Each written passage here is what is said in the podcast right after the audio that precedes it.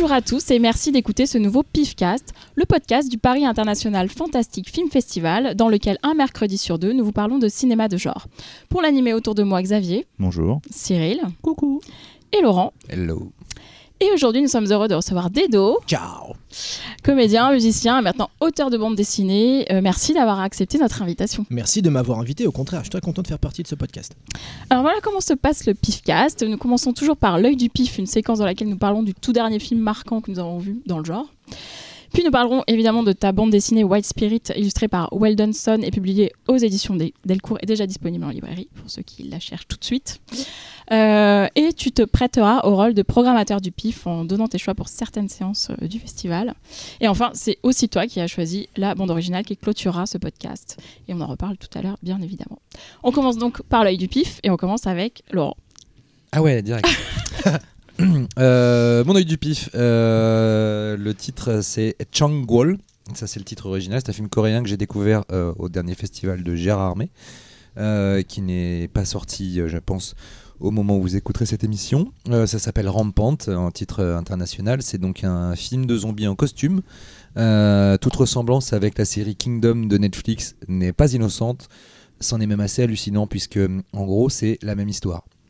C'est pas seulement juste le principe qu'il y a des zombies euh, à l'époque féodale coréenne.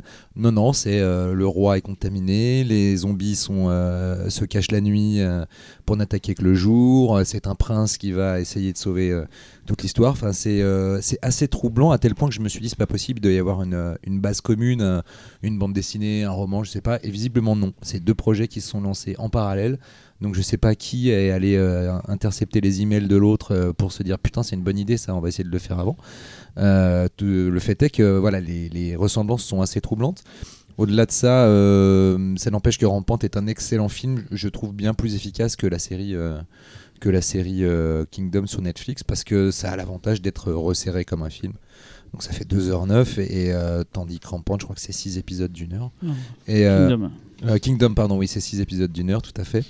Merci Cyril, heureusement que tu guettes. Quelle vieille merde. Et, euh, et puis, euh, et, euh, ça fait toute la différence parce que il faut aller vite et, pour raconter l'histoire. Et du coup, on a, on a vraiment un scénario qui prend des bonnes grosses ficelles à l'ancienne avec un, un méchant, mais bien enculé, un, un gentil prince. un peu, euh, un peu à l'Indiana Jones qui a pas trop envie d'y aller, tu vois, mais qui va quand même être amadoué par, euh, par le sort de, de tous ces pauvres gens et qui va quand même se montrer héroïque. Donc, Et d'une jeune fille quand même. et d'une jeune fille, bien sûr. fait basculer. Euh, D'ailleurs, c'est un, un, dragueur un, un peu invétéré à la Nicky Larson au début, c'est assez marrant. Ouais. Et, euh, et au final, euh, au final, c'est ultra efficace déjà parce que ça a une putain de gueule. C'est, euh, enfin, quand tu vois un mec, euh, un sabreur euh, virevolter dans des choré- chorégraphies à la hongkongaise et trancher du, trancher du zombie vénère. qui ressemble d'ailleurs pas mal aux, aux vampires de, de 30 jours de nuit d'ailleurs. Ils ont des dents euh, aiguisées Ah oui, euh, et tout. Enfin ils sont ils sont assez flippants les zombies. Ils sont c'est à moitié zom- v- vampire à moitié zombie mais ils sont bien flippants ils sont bien agressifs. Et euh, voilà on a l'impression de, de voir un, un- un gros blockbuster hongkongais d'aujourd'hui. Enfin d'aujourd'hui c'est-à-dire si ça avait été tourné aujourd'hui. Pardon Mais l'émission précédente c'était Véronique qui était malade elle m'a filé sa maladie donc maintenant elle a retrouvé sa voix et moi j'ai une voix de merde et je tousse tout le temps ça va pas être pratique Moi, ça va pour ceux qui s'inquiètent. Gna gna gna. Pardon. Et donc voilà. euh, donc Rampante, c'est un pur plaisir euh, de cinéma euh, de, de cinéma de genre euh, basique, certes, mais ultra efficace, euh, fait avec un, une attention aux détails. euh, de tous les instants et de, de- de toutes les, de toutes les, les catégories de, de- de création du film, costume, musique, euh, etc. C'est voilà, c'est un pur plaisir et euh, je vous invite à y aller euh, dès que c'est vis- visible en France. Euh, et ça, je sais pas quand ce sera. Je crois Ça sera, il y a une sortie prévue ou pas? Ah bah je sais pas, je crois Non, pas crois justement. On, l'a- on l'avait spoté nous pour le pif. En fait, on devait euh, le voir. euh, euh, mais en fait, on a, on a, au bout d'un moment, il faut qu'on décide d'arrêter la, la programmation. Et voilà. Et en fait, ils le film venait juste de sortir en Corée. Et en fait, il faut qu'il nous sorte un lien. Il fallait encore attendre une semaine ou deux. Et on a dit, bon, Ouais, c'est euh, ça, ouais. donc on a décidé de passer. Donc, euh, bah, c'est dommage, on a loupé un bon film. Mais on pouvait pas le voir avant de, de boucler. Donc, euh, Mhm. t'es un peu Non, mais en coincé, plus, quoi. on, on l'attendait vraiment celui-là. Ouais. Et Tu l'as vu, des autres, Ouais, je l'ai vu coup, aussi là. à Gérard Mer. J'ai j'ai trouvé plein de qualités, quelques mini défauts, mais j'ai trouvé que la, la sous-intrigue politique prenait un poil trop de place par rapport récit et qu'on aurait pu y gagner euh, dans le rythme un peu. Et euh, mais ça, c'est un peu les- les- le léger défaut inhérent aux productions asiatiques. Le sidekick est parfois un petit peu trop caricatural dans l'humour, C'est vrai. mais euh, ça va. C'est vraiment des, des micro-détails bataille derrière, c'est un, comme dit Laurent, c'est un vrai, euh, un vrai plaisir, très fun. C'est hyper bien shooté, euh, extrêmement bien chorégraphié. Donc euh, voilà, vous pouvez y aller euh, sans Ouais. aucun souci. C'est la boîte de prod, enfin, en cas de vente de Trent de Busan. hein. C'est les mêmes Ouais. euh, Ouais. personnes derrière en fait. Tout à fait. Et au scénar, on retrouve des mecs qui ont bossé sur All Boy, sur euh, La Mémoire Assassine, sur The Wig aussi. J'avais bien aimé. euh, Ah ouais, oui. Ouais, c'est pas mal. le film de histoire de perruque Exactement. Ah oui, oui, de perruque hantée. Oh. C'est au moment où la J-Horror euh, cartonnait partout et que toute l'Asie se mettait à en faire et qu'il fallait trouver des trucs. Des en- trucs hantés. Il n'y a pas encore eu les brioches hantées, mais ils sont Mais sur le coup. je Ça serait tardé. Xavier? Ouais, alors moi je vais vous parler euh, vieux film et, euh, et même plus précisément euh, film VHS. Comme on a fait une blague euh, tout à l'heure sur les, les supports. Euh, moi je vais vous parler donc du film La Dame dans l'auto avec des lunettes et un Ah. fusil. Film de 1970. Ouais, l'original. Ah, donc, pas Voilà. vu ça. Donc en fait, il s'agit d'un film de Anatole Litvak, réalisateur de La Fosse au Serpent en 48. Moi, un film que j'avais euh, découvert par hasard en bossant dessus et euh, que j'avais adoré. Et euh, puis en fait, il y a pas longtemps, j'ai eu envie de m'intéresser un peu plus à sa carrière et je suis tombé là-dessus. Et j'ai été quand même agréablement surpris. En fait, euh, il s'agit de l'adaptation du roman de Sébastien Japrisot, qui est donc l'auteur de L'été meurtrier, Un long dimanche de fiançailles, et surtout scénariste de Histoire d'eau. Les connaisseurs euh, se reconnaîtront. Alors, le Avec, synopsis. euh, avec Udo. Oui, c'est vrai. Kier. Udo. Et la suite avec Euh, qui y avait dans le deuxième? Il y avait Kinski et. C'est vrai qu'il y a la, la suite du Sordos, c'est les, Hmm. euh, les fruits de la passion. Ah oui, oui, oui. Ah, euh, Et il y a Ouais. Kinski qui se fait prendre Ah, en c'est levrette Dombal, par, par Dombal, Ariel Dombal. C'est pas Histoire Grand P film. Non, il y a C'est pas Histoire de. P, c'est Non, non. dommage. Qu'après O, c'est P. Ah, non, ok. Donc en fait, le, le synopsis, hein, c'est euh, Danny, secrétaire d'un homme d'affaires, accompagne son patron et son épouse à Orly. Celui-ci la charge de ramener la voiture à Paris. Mais Danny se trompe d'embranchement et s'engage sur l'autoroute du Sud. Elle est bientôt prisonnière de la file de vacanciers qui partent pour le soleil. Danny est néanmoins heureuse de profiter de la belle journée de la superbe Ford blanche de son patron. Et soudain, le rêve se mit en cauchemar. Quelqu'un va l'assailler dans les toilettes et de nombreuses personnes commencent à dire qu'ils l'ont vu la veille, roulant dans l'autre sens. Est-ce qu'elle devient folle? Donc en fait, le, le film est, euh, vraiment très étrange. Euh, comme je suis tombé dessus par hasard, je ne connaissais pas du tout le- le pitch. Et je me suis fait cueillir tout de suite. La réalisation, on est vraiment euh, dans cette période euh, 70s où tu as encore des, des- relents de, psychédélisme euh, dans la réalisation, mais c'est quand même très bien utilisé. C'est vraiment pour donner une ambiance étrange. On n'est pas dans, les gros délires euh, qu'on pourrait avoir dans, les films euh, purement 60s. Et, euh, Je veux dire, c'est pas du geste franco. Non, mais par moment, ça ressemble, par moment, ça ressemble à Jess Franco en fait. Il y a des passages il y a dans, des la- moments, dans ça les, pourrait ressembler. dans les ouais. appartements, ça fait un peu Ah, à la Jess ah, Franco. ah, avec les- Il joue sur les, les optiques et Je tout. précise euh. que j'adore les délires de geste franco. Ah bah oui. Et, euh, et donc, du coup, en- dans la distribution, c'est là où ça pourrait intéresser beaucoup de monde. Donc, tu as Samantha Egar et Oliver Reed. Donc, on voit pour la première fois, enfin, en tout cas de mémoire, c'est la première fois qu'ils jouent ensemble avant de jouer plus tard dans Chromosome 3. Euh, J'ai pas trop envie de vous donner plus de détails sur le sur l'histoire euh, parce qu'il faut vraiment essayer de, de garder au maximum le- le- le- la surprise euh, de, de la chose. Moi, j'ai pas vu euh, la version de Johan Sfar. Et, euh, et pour, euh, pour l'info, la version de Johan Sfar, en fait, c'est la cinquième adaptation du roman. Ah oui, il y en a eu tant que ça? Ah ouais, putain. Ouais, ouais, ouais. C'était un best-seller de l'époque ou juste vraiment tout le monde a dit il faut l'adapter à tout prix ce film? Non, Enfin, non, non, bah, en fait, déjà, le mec, quasiment tous ses bouquins, est-ce que sont, c'est libre de euh, ils droit sont ultra réputés et tout machin. Et, euh, et euh, non, enfin, celui-là, pourquoi celui-là précisément, je sais pas, mais euh, celui-là, il a vraiment, euh, il plaît vraiment à tout le monde. C'est même, même Tarantino euh, a été, euh, il aime le roman, et c'est lui qui a présenté le film à un moment en France, je sais plus dans quel festival. Enfin, il y avait un truc assez particulier, et il y avait une rétrospective uniquement sur l'année 70. Voilà, et c'est un des, c'est un des films qu'il a sorti. Enfin, c'est vraiment mortel. Et, euh, et le truc qui est assez rigolo, c'est qu'en fait, dans la dernière émission, on avait fait une spéciale Exploitation où j'avais parlé de déviation mortelle. Et en fait, j'ai retrouvé beaucoup de points communs avec La Dame dans l'auto. Le fait que tu découvres l'histoire Ouais. peu à peu par les. Tu par découvres les- l'histoire peu à peu. par Il y les a- témoignages c'est- et Il y a tout tout. un jeu. En fait, tu as tout un jeu de, de rencontres de, de, de la, du, du microcosme de la route que tu vas rencontrer euh, potentiellement plusieurs fois. Et, euh, et ça donne vraiment. euh, ça en rajoute dans ce côté euh, étrange. Mais contrebalancé avec toute une ambiance, euh, je vous dirais un petit peu euh, carte postale. Parce que du coup, c'est très bien filmé. Et en fait, il a parfaitement su retranscrire l'ambiance purement euh, 70s. Et la musique est géniale dans les souvenirs. la hein. musique, c'est Michel Legrand. Ah ouais. euh, voilà, J'ai vu le film il y a longtemps, mais je me souviens que la musique m'avait marqué. euh, Ah ouais. Et d'ailleurs, le générique de fin, c'est chanté par Petula Clark. Ah. Voilà, pour le petit détail. Voilà, en tout cas, bref, euh, si vous avez vu la version de Johannes Farr, je ne sais pas si c'est équivalent. Le fait est que j'ai beaucoup entendu dire que c'était extrêmement esthétique comme film. C'est chef de... c'est Manu Dacos à la photo, je, Je crois, crois. du, du Johannes. Ouais. Et euh, en tout cas, dans la version de 70, c'était, on était déjà dans un délire euh, très très esthétique. Tous les Après, bâtiments, euh, il y a des trucs architecturaux qui sont Ouais. très 70s, très. euh, Ouais, euh, pas anguleux, mais avec des, des- des formes un peu bizarres et tout. je me souviens de. Enfin, voilà. C'est un, c'est un très joli film en tout cas. et- Voilà. Mais en tout cas, ouais, je vous conseille le film, c'est vraiment super cool. euh, voilà. Euh, Dedo, tu veux nous partager Euh, ouais, moi j'ai revu euh, récemment justement bah, au festival de Gérardmer, parce que je dis Gérardmer, je m'en fous. Euh, j'ai re- j'ai redécouvert le maniaque de Lustig d'époque et j'ai pris une claque tellement je me suis dit mais c'est fou comme j'avais oublié à quel point c'est moderne. C'est-à-dire que c'est un film qui aurait pu être fait maintenant. C'est incroyablement baroque euh, dans ce que ça dégage esthétiquement. On est dans un, dans un glauque assez parfait. L'interprétation du personnage principal, c'est longues saillies de, de monologues ultra flippants euh, avec euh, ses atermoiements par rapport à sa mère et tout. Plus le côté, pour, pour pas trop spoiler pour les gens qui l'ont peut-être pas vu, mais bon, voilà, il dort avec des, des mannequins, il aime bien leur mettre des perruques, c'est des cheveux qu'il a récupérés de certaines de ses victimes. C'était vraiment un- un- une redécouverte de ce choc, de ce film qui, qui, date des années, c'est quoi, fin 70, début 80 80. 80, je crois. 80 piles, bon bah voilà. Et, et je, je me suis dit que vraiment, c'est un 82. film qui aurait pu euh, trouver sa place dans les productions actuelles. Euh, je suis pas hyper fan du remake, même si je lui trouve des qualités, mais euh, bah, ça ça ça m'a fait du bien de revoir un, un film de cette époque que j'avais un petit peu euh, quelque part oublié.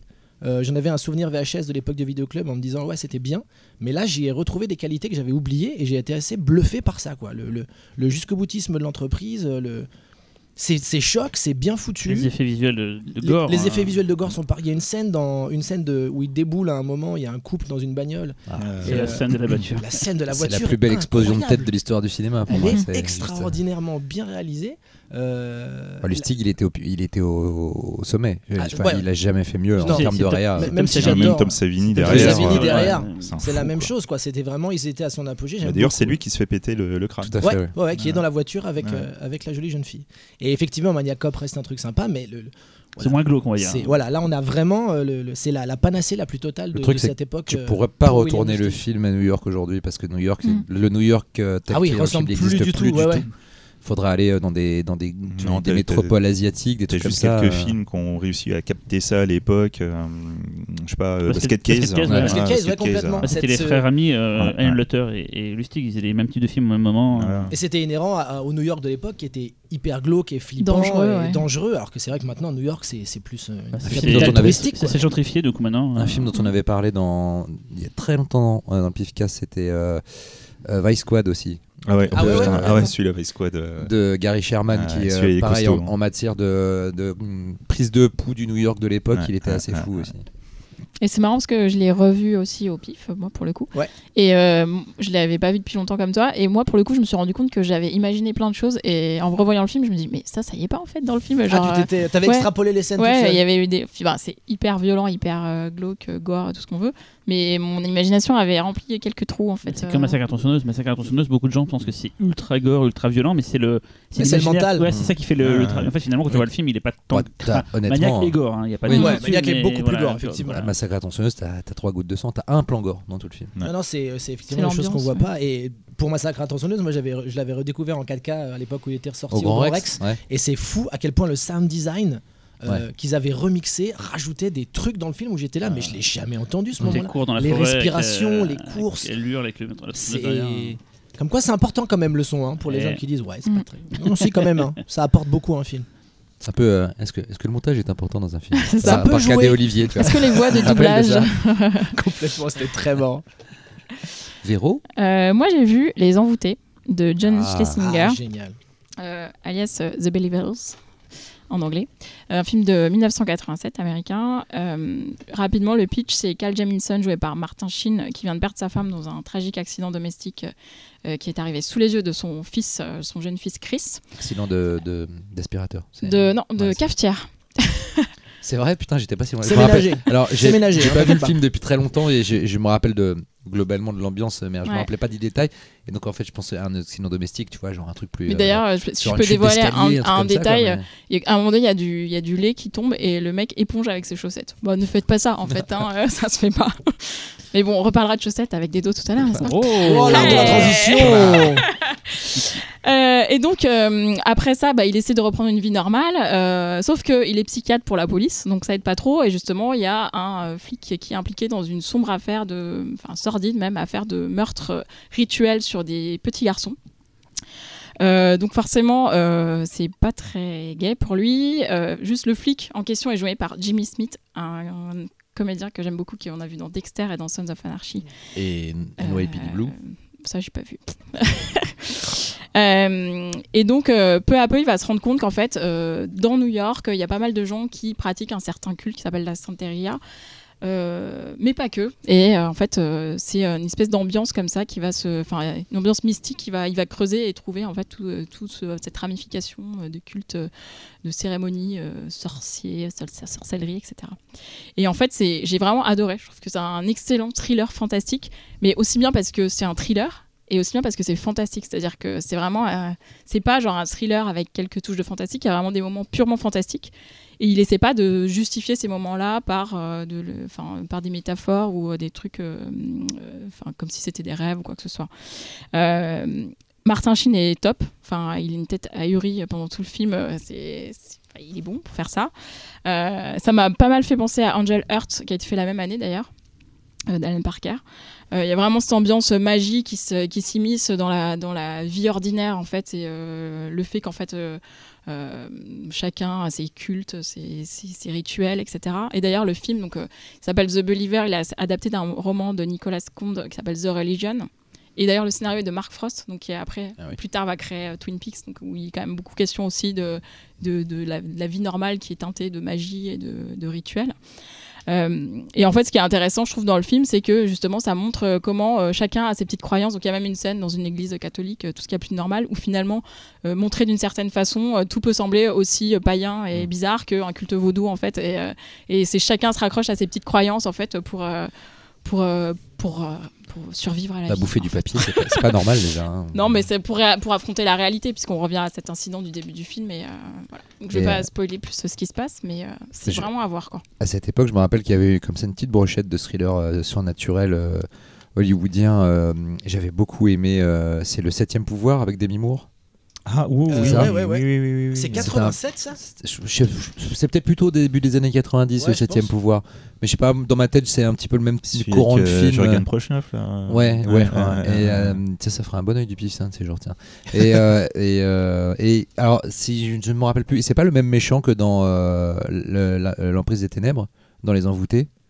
Euh, ah, ah, c'est c'est possible, mais je ne crois pas, non. Je Non. ne crois pas, non. Non, Parce non, que non, je- non. chaque fois que je pense aux envoûtés, je pense à cette image de, de- du mec Non, avec les non, yeux blancs là, qui, qui vient des Non, je crois de que dans l'emprise Ah, des tu- ténèbres, tu il- Black, plus euh. Ouais. C'est pas le même mec que, que dans l'emprise des ténèbres, je sais plus. Non, il me semble pas. Qui était flippant ce mec. Parce qu'il est beaucoup plus vieux. Ouais. Alors ça doit pas être le même. On peut enchaîner avec euh, Cyril et je fais du fact. Tu l'as vu où, euh, Véronique Alors j'ai vu sur TCM Cinéma, Oh qui est une chaîne du câble, n'est-ce pas Mais en, en vrai, euh, d'ailleurs, je fais un big up à Franck, qui est un de nos auditeurs et qui travaille, euh, je crois, pour eux. Et, euh, et c'est une chaîne qui, a- qui propose pas mal de Voilà, films. ça tue euh, TCM. voilà. C'est- Il faut le dire. juste, euh, si t'aimes le cinéma, il faut que t'aies TCM chez toi, quoi. Toi-même, t'es- t'aimes TCM. J'ai Ouais, du mal. Cyril, Cyril, Cyril, vas-y. Je vous parlais du septième pouvoir. Non, je déconne. Déjà, j'aurais juste situé- dire que. Alors juste, euh, c'est la septième prophétie, hein, les gars. ah prophétie. Oui, la Ah, Merde, ma mais- blague- mais on s'était compris. Euh, juste euh, parce que Dedo a parlé de Maniac, on rappelle que le film sort chez le chat qui fume en Blu-ray en juin prochain. Euh, une très belle édition en perspective, donc voilà, juste pour situer ça. Et parce qu'on nous a demandé de le dire, euh, Mad Movies, c'est peut-être Fausto qui a, peut-être Fausto, Laurent qui a nous dire ça, sort bientôt, hein, où est assorti Euh, il est dans les kiosques, euh, si tout se passe bien. C'est un hors-série, euh, un classique euh, Game of Thrones. euh, qui va retracer un petit peu tous les secrets de la série jusqu'à enfin pour, accompagner on va dire l'arrivée de la dernière saison la saison 8 euh, qui va être diffusée sur OCS courant avril donc voilà si, vous avez envie un petit peu d'approfondir le sujet avant de avant de vous relancer dans la série. Il y a des papiers sur les effets spéciaux avec des, avec des propos exclusifs. Euh, on retrace un peu tout, on retrace toutes les saisons, des portraits des acteurs, etc. euh, et avec, euh, avec le petit organigramme qu'il faut pour bien savoir euh, qui baisse qui. euh, Ah ouais, parce que les, les arborescences là c'est important, je pense, Voilà, pour les donc, familles. euh, voilà, c'est en kiosque. Allez-y. Cyril? Donc, je vais vous parler d'un film. c'est la catégorie de films que j'aime bien. C'est les films que je lance juste pour voir le début et que je regarde jusqu'à la fin. Et genre peut-être 20 ou 30 fois, parce que, enfin, pas en même temps, je vous rassure, mais euh, c'est des films que j'ai beaucoup À, vus. à l'opposé des films dont on a parlé dans le Pifcast, et que tu lances et que tu finis pas, c'est ça? Gratuit, pas- gratuit, gratuit. Mais, mais, mais c'est pas faux. Mais c'est pas faux. pas faux surtout. Mais c'est pas faux. Un film de 2013 euh, qui s'appelle Le dernier pub. Enfin, le dernier pub, la dernière pub dernier- avant la fin du monde. Ah ouais, parce que là. La dernière pub avant la, avant la fin de la diffusion. Avant la coupure télé. Voilà, donc un film d'Edgar Wright, je ne vais pas euh, dire grand chose sur le film, je vais dire pourquoi je regarde ce film souvent, parce que je pense que beaucoup de gens le connaissent, juste pour situer. C'est un film qui est rattaché à deux autres films. Ils n'ont aucun lien scénaristique, mais on les rattache ensemble parce qu'il y a à un moment donné dans le film une glace Cornetto qui apparaît. Et donc les premiers qu'on connaît tous, c'est Shaun of the Dead, on a déjà parlé ici, j'avais déjà moi-même parlé ici. Il y a après Hot Fuzz, qui peut-être, je pense, mon préféré. Mais c'est chiant parce que mon préféré change tout le temps en fait. Euh, mais bon, je pense que vraiment mon préféré c'est Hot Fuzz. Et le dernier pub avant, euh, le dernier pub, putain, je vais y arriver avant la fin du monde, qui je crois celui que les gens aiment le moins des trois, Oui. mais qui pourtant est mortel. Et je crois qu'on l'avait vu ensemble d'ailleurs, Oui, Xavier. tout à fait. Avec Ouais, Fausto c'est la différence avec Edgar Wright, c'est que même quand il est un peu en dessous, c'est toujours non, mortel. Il est Il est toujours au-dessus du reste. ouais. Il est Ouais. pas en dessous en fait ce film. Ce film n'est Moi, pas en je dessous. trouve, mais. Ce film parle d'un truc qui m'intéresse vraiment, c'est l'amitié J'adore le sujet, c'est pas le problème. On suit donc euh, une bande d'amis, euh, des, potes de lycée qui euh, sont dans un village paumé en Angleterre. Leur seule occupation c'est d'aller picoler et de faire la fête et tout. Et on les voit plus tard, ce qu'ils sont devenus. Et dans le lot, il y en a un, de ses amis, donc c'est joué par Simon Pegg, qui on, on le sait pas encore vraiment, mais n'a pas vraiment eu la vie qu'il aurait voulu avoir et qui décide du coup de sorte de faire un revival et d'arriver à faire ce qu'ils n'ont pas pu finir à l'époque, c'est-à-dire une tournée des bars, enfin une tournée des pubs plutôt, qui sont, euh, je crois, c'est 12 pubs, ou peut-être un peu moins, je sais plus combien il y en a. euh, et en fait, le tout s'appelle euh, le Golden. euh, merde, j'ai oublié le nom. euh, Shower. non, non, t'es con. Putain, il y a un terme. Ils ont, euh, ah putain, je pense que j'ai vu le film il y a pas si C'est un terme pourtant. Ouais, ils- un, un interne dans le, dans le film, il y a un terme pour dire la le, fait, le fait de faire tout la, le cheminement tous les bars et tout, quoi. The Golden. Ah putain, je sais plus ce que c'est. euh, bref, elle va trouver euh, Véronique sur le fact-checking. On appellera ça un barathon. Et voilà. Et voilà, donc en fait, euh, voilà. Et donc en fait, euh, le, le premier, donc Shaun of the Dead, c'est un film de zombies, d'attaque zombie sur fond de comédie romantique. Hot Fuzz, c'est un- une histoire de potes, mais juste deux potes, enfin de, pas de potes, mais de- d'une amitié naissante euh, sur fond de polar. Donc c'est De plutôt des films à la, à buddy movie, à la film à la Bad Boys, machin et tout. Et le 3, c'est un film d'invasion extraterrestre. Euh, je le dis parce que c'est très vite dit dans le film, donc c'est pas un spoil. Euh, c'est un peu plus l'invasion des des profanateurs de sépulture ou faculty. Voilà, c'est plus ce dégât-là dans le film, quoi. Et donc, pourquoi ce film est génial? Parce que c'est ce que j'aime chez, chez Wright. Que je vous conseille un jour de voir les bonus de Shaun of the Dead, vous allez voir pour, comment ils font pour travailler leur truc, mais c'est que le film est rempli de strates, de- d'histoires, d'idées qui font que même quand tu regardes la, la 16e fois, tu fais putain, cet acteur au fond va avoir un sens plus tard et, vraiment c'est jamais rien laissé au hasard. Ils expliquent dans les bonus de Shadow of the Dead comment ils font, c'est qu'en fait ils ont une sorte de, paperboard ils écrivent plein de trucs et ils rajoutent, ils rajoutent, c'est comme un oignon, ils rajoutent des couches, ils rajoutent des couches, ils rajoutent des couches jusqu'à obtenir un truc parfait. Et plein de gens pourraient passer à côté du et juste voir un film qui est bien déjà naturellement, mais quand t'es, c'est un film qui, enfin, qui- que je trouve se, se- se- mais, enfin, se voit bien sur- souvent et, et comment dirais-je subit très bien le, le fait d'être vu plein de fois. C'est le Golden Mile. Golden Mile. Donc avant de vous laisser la parole sur le, le film, juste un tout petit mot. C'est, je pense, de tous leurs films, leurs trois films en tout cas de cette trilogie, celui où il y a le plus de, de stars, enfin de, de, de- de personnalités anglaises qui, qui comptent, d'acteurs, euh, des fois pas très connus du grand public. Euh, Il y a des gens très connus comme Pierre Brosnan dedans, qui avait été déjà dans Hot Fuzz et qui est réapparu là-dedans. Mais il y a Timothy des- Dalton, tu voulais dire. Euh, c'est Timothy Ouais, Dalton. putain, je suis con, je les confonds. C'est deux James Bond, forcément. Je, C'est Roger Moore Roger Moore, voilà. Non, mais par exemple, on a euh, le duo de touristes, donc Alice Love et euh, Steve Oram. Euh, alors, Alice Love, il y a un lien avec le pif, elle avait fait Prevenge en tant que réalisatrice, on l'avait passé il y a quelques années. Donc, c'est les deux acteurs principaux de, de, qui- de- de touristes qui sont à la base des, des comiques dans la vraie vie. Et, euh, Elle on- jouait dans Hot Fuzz, elle d'ailleurs. Elle a Elle, joué- a un petit rôle dans Ouais, Hot Fuzz. Aussi, voilà. Et euh, on a euh, Binaï Binaï qui, dans leurs trois films, mais cette fois, fait juste une sorte de voix. Il fait une voix à la fin, je vous dis pas quoi, mais il fait une voix à la fin. Euh, Il y a Rosamund Pike, bien avant Gone Girl, qui joue dans le film. Il y a. James Bond Girl. James- James oui, elle James Ouais, était en. Putain, lequel Dans Rosamund Pike, c'est pas dans celui avec Madonna Je crois. Ça, ça me dit rien. Ah ouais? Ouais. Day Another Day, hein, c'est avec Madonna. Ouais, je crois que c'est, je crois qu'elle est elle est James Bond Girl dans Die Another Day.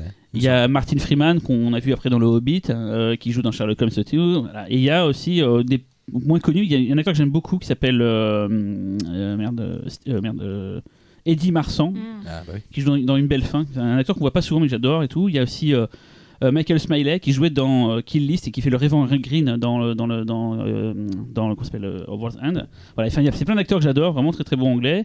La photo c'est Cho Bill Pop qui faisait la photo de Matrix et qui fait la photo des de Hot Fuzz et de celui-là et voilà qui fait aussi la photo de Team America euh, World Police. Euh, Il y a plein de morceaux de musique de dingue dans le film. Enfin, genre moi j'ai même découvert des groupes très connus mais que je ne connaissais pas euh, comme Primal Scream. Je connaissais pas du tout mais j'ai découvert que c'est la musique la musique qui ouvre le film. Et à la musique, l'OST, parce que souvent les OST de ces films sont très très bonnes, mais en fait, comme les morceaux connus, le, masque, on a tendance à l'oublier. Mais là, il y a Stephen Price qui avait fait Gravity et qui a fait plus tard euh, Baby Driver avec euh, Driver que j'aime beaucoup moins. C'est le, seul film sur lequel je suis pas fan de tout ce qu'a fait Edgar Wright. Et voilà, donc je, je vous laisse maintenant dire des choses. parce que voilà, C'est vraiment un film euh, que j'adore regarder, re-regarder et re-regarder. Et re-regarder. Moi, j'ai que deux trucs à dire. D'un, je conteste totalement ton allégorie de l'oignon. C'est-à-dire qu'un oignon, on ne le recouvre pas de couches, on enlève les couches. Oui, mais voilà. quand il, quand il s'est créé. Non, non. Et surtout, il- un oignon, c'est pas parfait. Quand il c'est s'est- sûr et Non, mais quand il s'est créé, l'oignon, à la naissance, l'oignon, ses couches s'agrandissent. Qui a créé euh, l'oignon Eh ben, c'est maman oignon et pas Voilà. oignon. Bon, voilà. Euh, deuxièmement, je- juste j'explique pourquoi c'est celui que je préfère le moins dans la trilogie, que j'aime le moins, parce que je préfère le moins. Oui, bon, bref. Si, si. Euh, ça- oui, ça marche. Euh, c'est juste que c'est c'est super fun à regarder. Je trouve juste que c'est assez répétitif euh, dans la structure. C'est lié au fait que bon, il faut faire un bar de plus à chaque fois, mais c'est quand même à chaque fois un bar, on boit, on se frite, un bar, on boit, on se frite. Ouais, c'est Très vite, hein. Ah, moi, je trouve que en- je trouve vraiment que les scènes de les scènes d'action sont, sont sont beaucoup trop proches en termes de concept. Euh, donc voilà, au bout d'un moment donné, j'étais plus spécialement étonné. Alors après, il y a la maestria, c'est drôle, etc. Et c'est touchant, l'histoire des histoires de potes euh, qui n'ont pas vraiment accompli le rêve.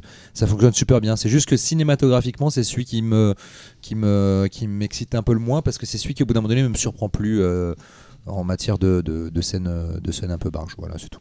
Et moi, je trouve que tu disais que le dernier parlait d'amitié, mais en fait, la- pour moi, la trilogie Carnetto parle d'amitié. Oui, c'est vrai. Les trois, vraiment, Il y a un parlent focus, de- on va dire. euh, C'est vraiment le, le thème dans le récurrent. 1. Voilà, c'est ça. Mais c'est des choix par rapport Ouais. à privilégier une situation ou une autre. En fait, c'est souvent des choix dans la vie par rapport à ce que vont subir les Bah, personnages. le nerf, c'est l'amitié parce que la preuve, la fin de Shaun of the Dead, c'est Ils se retrouvent avec friend, ils sont tous les deux côte à côte, Exactement. voilà. Donc c'est quelque chose qui, euh, tu sens que c'est très important euh, à mon avis dans, dans la vie des scénaristes et, euh, et c'est très bien traité. Et je comprends pourquoi Laurent. Je pense qu'effectivement il y, a- il y a une efficacité qui est moindre malgré tout dans le dans le troisième. Euh, ne serait-ce que dans le rythme et dans, dans le rythme même comique. Euh, mais c'est vrai que euh, qualitativement ça reste au-dessus de bien de nombreuses comédies, euh, tout, tout pays confondu quoi. Donc euh, effectivement c'est des très très dans, bons dans Hot. Fuzz, tu as, la scène, euh, t'as le gunfight général, t'as la scène de baston Godzilla, Godzilla au milieu du, Hot du Fuzz, village. t'as tu vois, t'as Whodunit, des- Non, mais ce que j'adore T'as- chez Hot Fuzz, c'est que tout le long du film, tu as une piste hein, trouvée par Simon Pegg et Nick Frost qui est valable. Mais en fait, quand tu te rends compte que la vraie raison de tout ça est une autre piste qui est aussi valable, mais beaucoup plus loufoque. Et j'adore c'est le fait qu'il y avait dans l'intrigue une sous-intrigue et tout. Voilà. Mais non, mais je te parle juste en termes de scènes d'action, de, de moments saillants cin- de, de- c'est plus cinématographiquement. dans C'est les que dialogues dans le 3 je trouve qu'il y a quelque chose. Tu vois le fait que tout le long, Simon Pegg, et chaque fois qu'on dit quelque chose, il, il- il dit toujours qu'il a raison tout le temps, tout le temps, tout le temps, mais ça servira à la fin pour le dénouement final. Enfin, il y a Hmm. plein de trucs comme ça oui. Non, non, qui sont répétés. euh, voilà, quoi. Xavier, t'avais aimé toi de finir Ah oui, oui, oui, mais euh, moi justement, ok, je peux comprendre le côté euh, moins efficace, mais euh, c'est le plus, plus touchant des trois, quoi. C'est, euh, Bah, Ah, tu a- trouves? Ouais. En fait, Simon Pegg, il y a un Moi, Shaun plan. of the Dead, je le trouve Ah ouais, très ouais, touchant. Shaun of the Simon Dead. Pegg- enfin, c'est- dans plein de films, dans, dans, dans, dans, dans- dans les pubs, c'est à un moment donné, il y a Simon Pegg, on voit en fait un bracelet sur sa main et on comprend en fait en un instant en fait la vie qu'il a eue. Ouais, ouais. Et c'est ça- d'un coup ça, ça tombe dans le dramatique, mais d'assez vénère je trouve. Et ça, dans les autres films, il n'y a pas ce truc-là d'un seul coup hyper dramatique. C'est le seul qui va aussi loin dans le dramatique en fait, je trouve. euh, Ouais, ouais. il y a un peu ça dans Shaun quand il y a, si je me rappelle bien, c'est la famille de la nana qui meurt. Il y a son père, Son père, Et bizarrement, c'est moins. Là, ça dit vachement de choses sur le mec qui était le Oui, King, sûr, ouais, ouais, ouais. Gary King. Et tu te rends compte qu'en fait, euh, ben, il dit, euh, force, enfin, je sais pas spoiler aux gens, mais il, voilà, il raconte sa vie en fait. Ouais, et ouais. C'est super, moi ça m'a ça m'a fondu le cœur quoi. Mais toi t'as pas de cœur donc tu t'en fous. Bah voilà. Moi, ce que j'avais trouvé d'incroyable dans, dans Shaun of the Dead sur la trilogie Cornetto, vu qu'on en parle, c'est qu'ils ont réussi, et c'est la première fois que je vois ça personnellement, à mettre de l'émotion et à faire une bascule euh, dans l'avancée euh, du scénar et dans le drama à un moment clé de la fin où le personnage pète. Et je me suis dit, waouh, c'est extraordinaire d'avoir Ah mis de l'émotion là-dedans. Parce qu'il le fait pour faire rire une dernière fois son pote Ouais, parce qu'il sait qu'il va mourir. Et j'étais là, waouh, c'est des génies. Ils ont Ouais. réussi à rendre un paix touchant. ouais. C'est incroyable. Et drôle. Et drôle à la fois. Donc, euh, c'est c'est vraiment d'incroyables auteurs. Et Véro? Euh, oui, bah moi, moi aussi c'est Shaun of the Dead, mais on en avait déjà parlé, mon préféré dans la trilogie. Euh, le dernier pub, je l'ai pas revu, je l'ai vu au cinéma, mais depuis je l'ai pas revu. Mais euh, j'avais soif après, c'est tout ça, je me souviens. Bravo. Bon, c'est un effet Sous comme un l'arbre. autre. hein.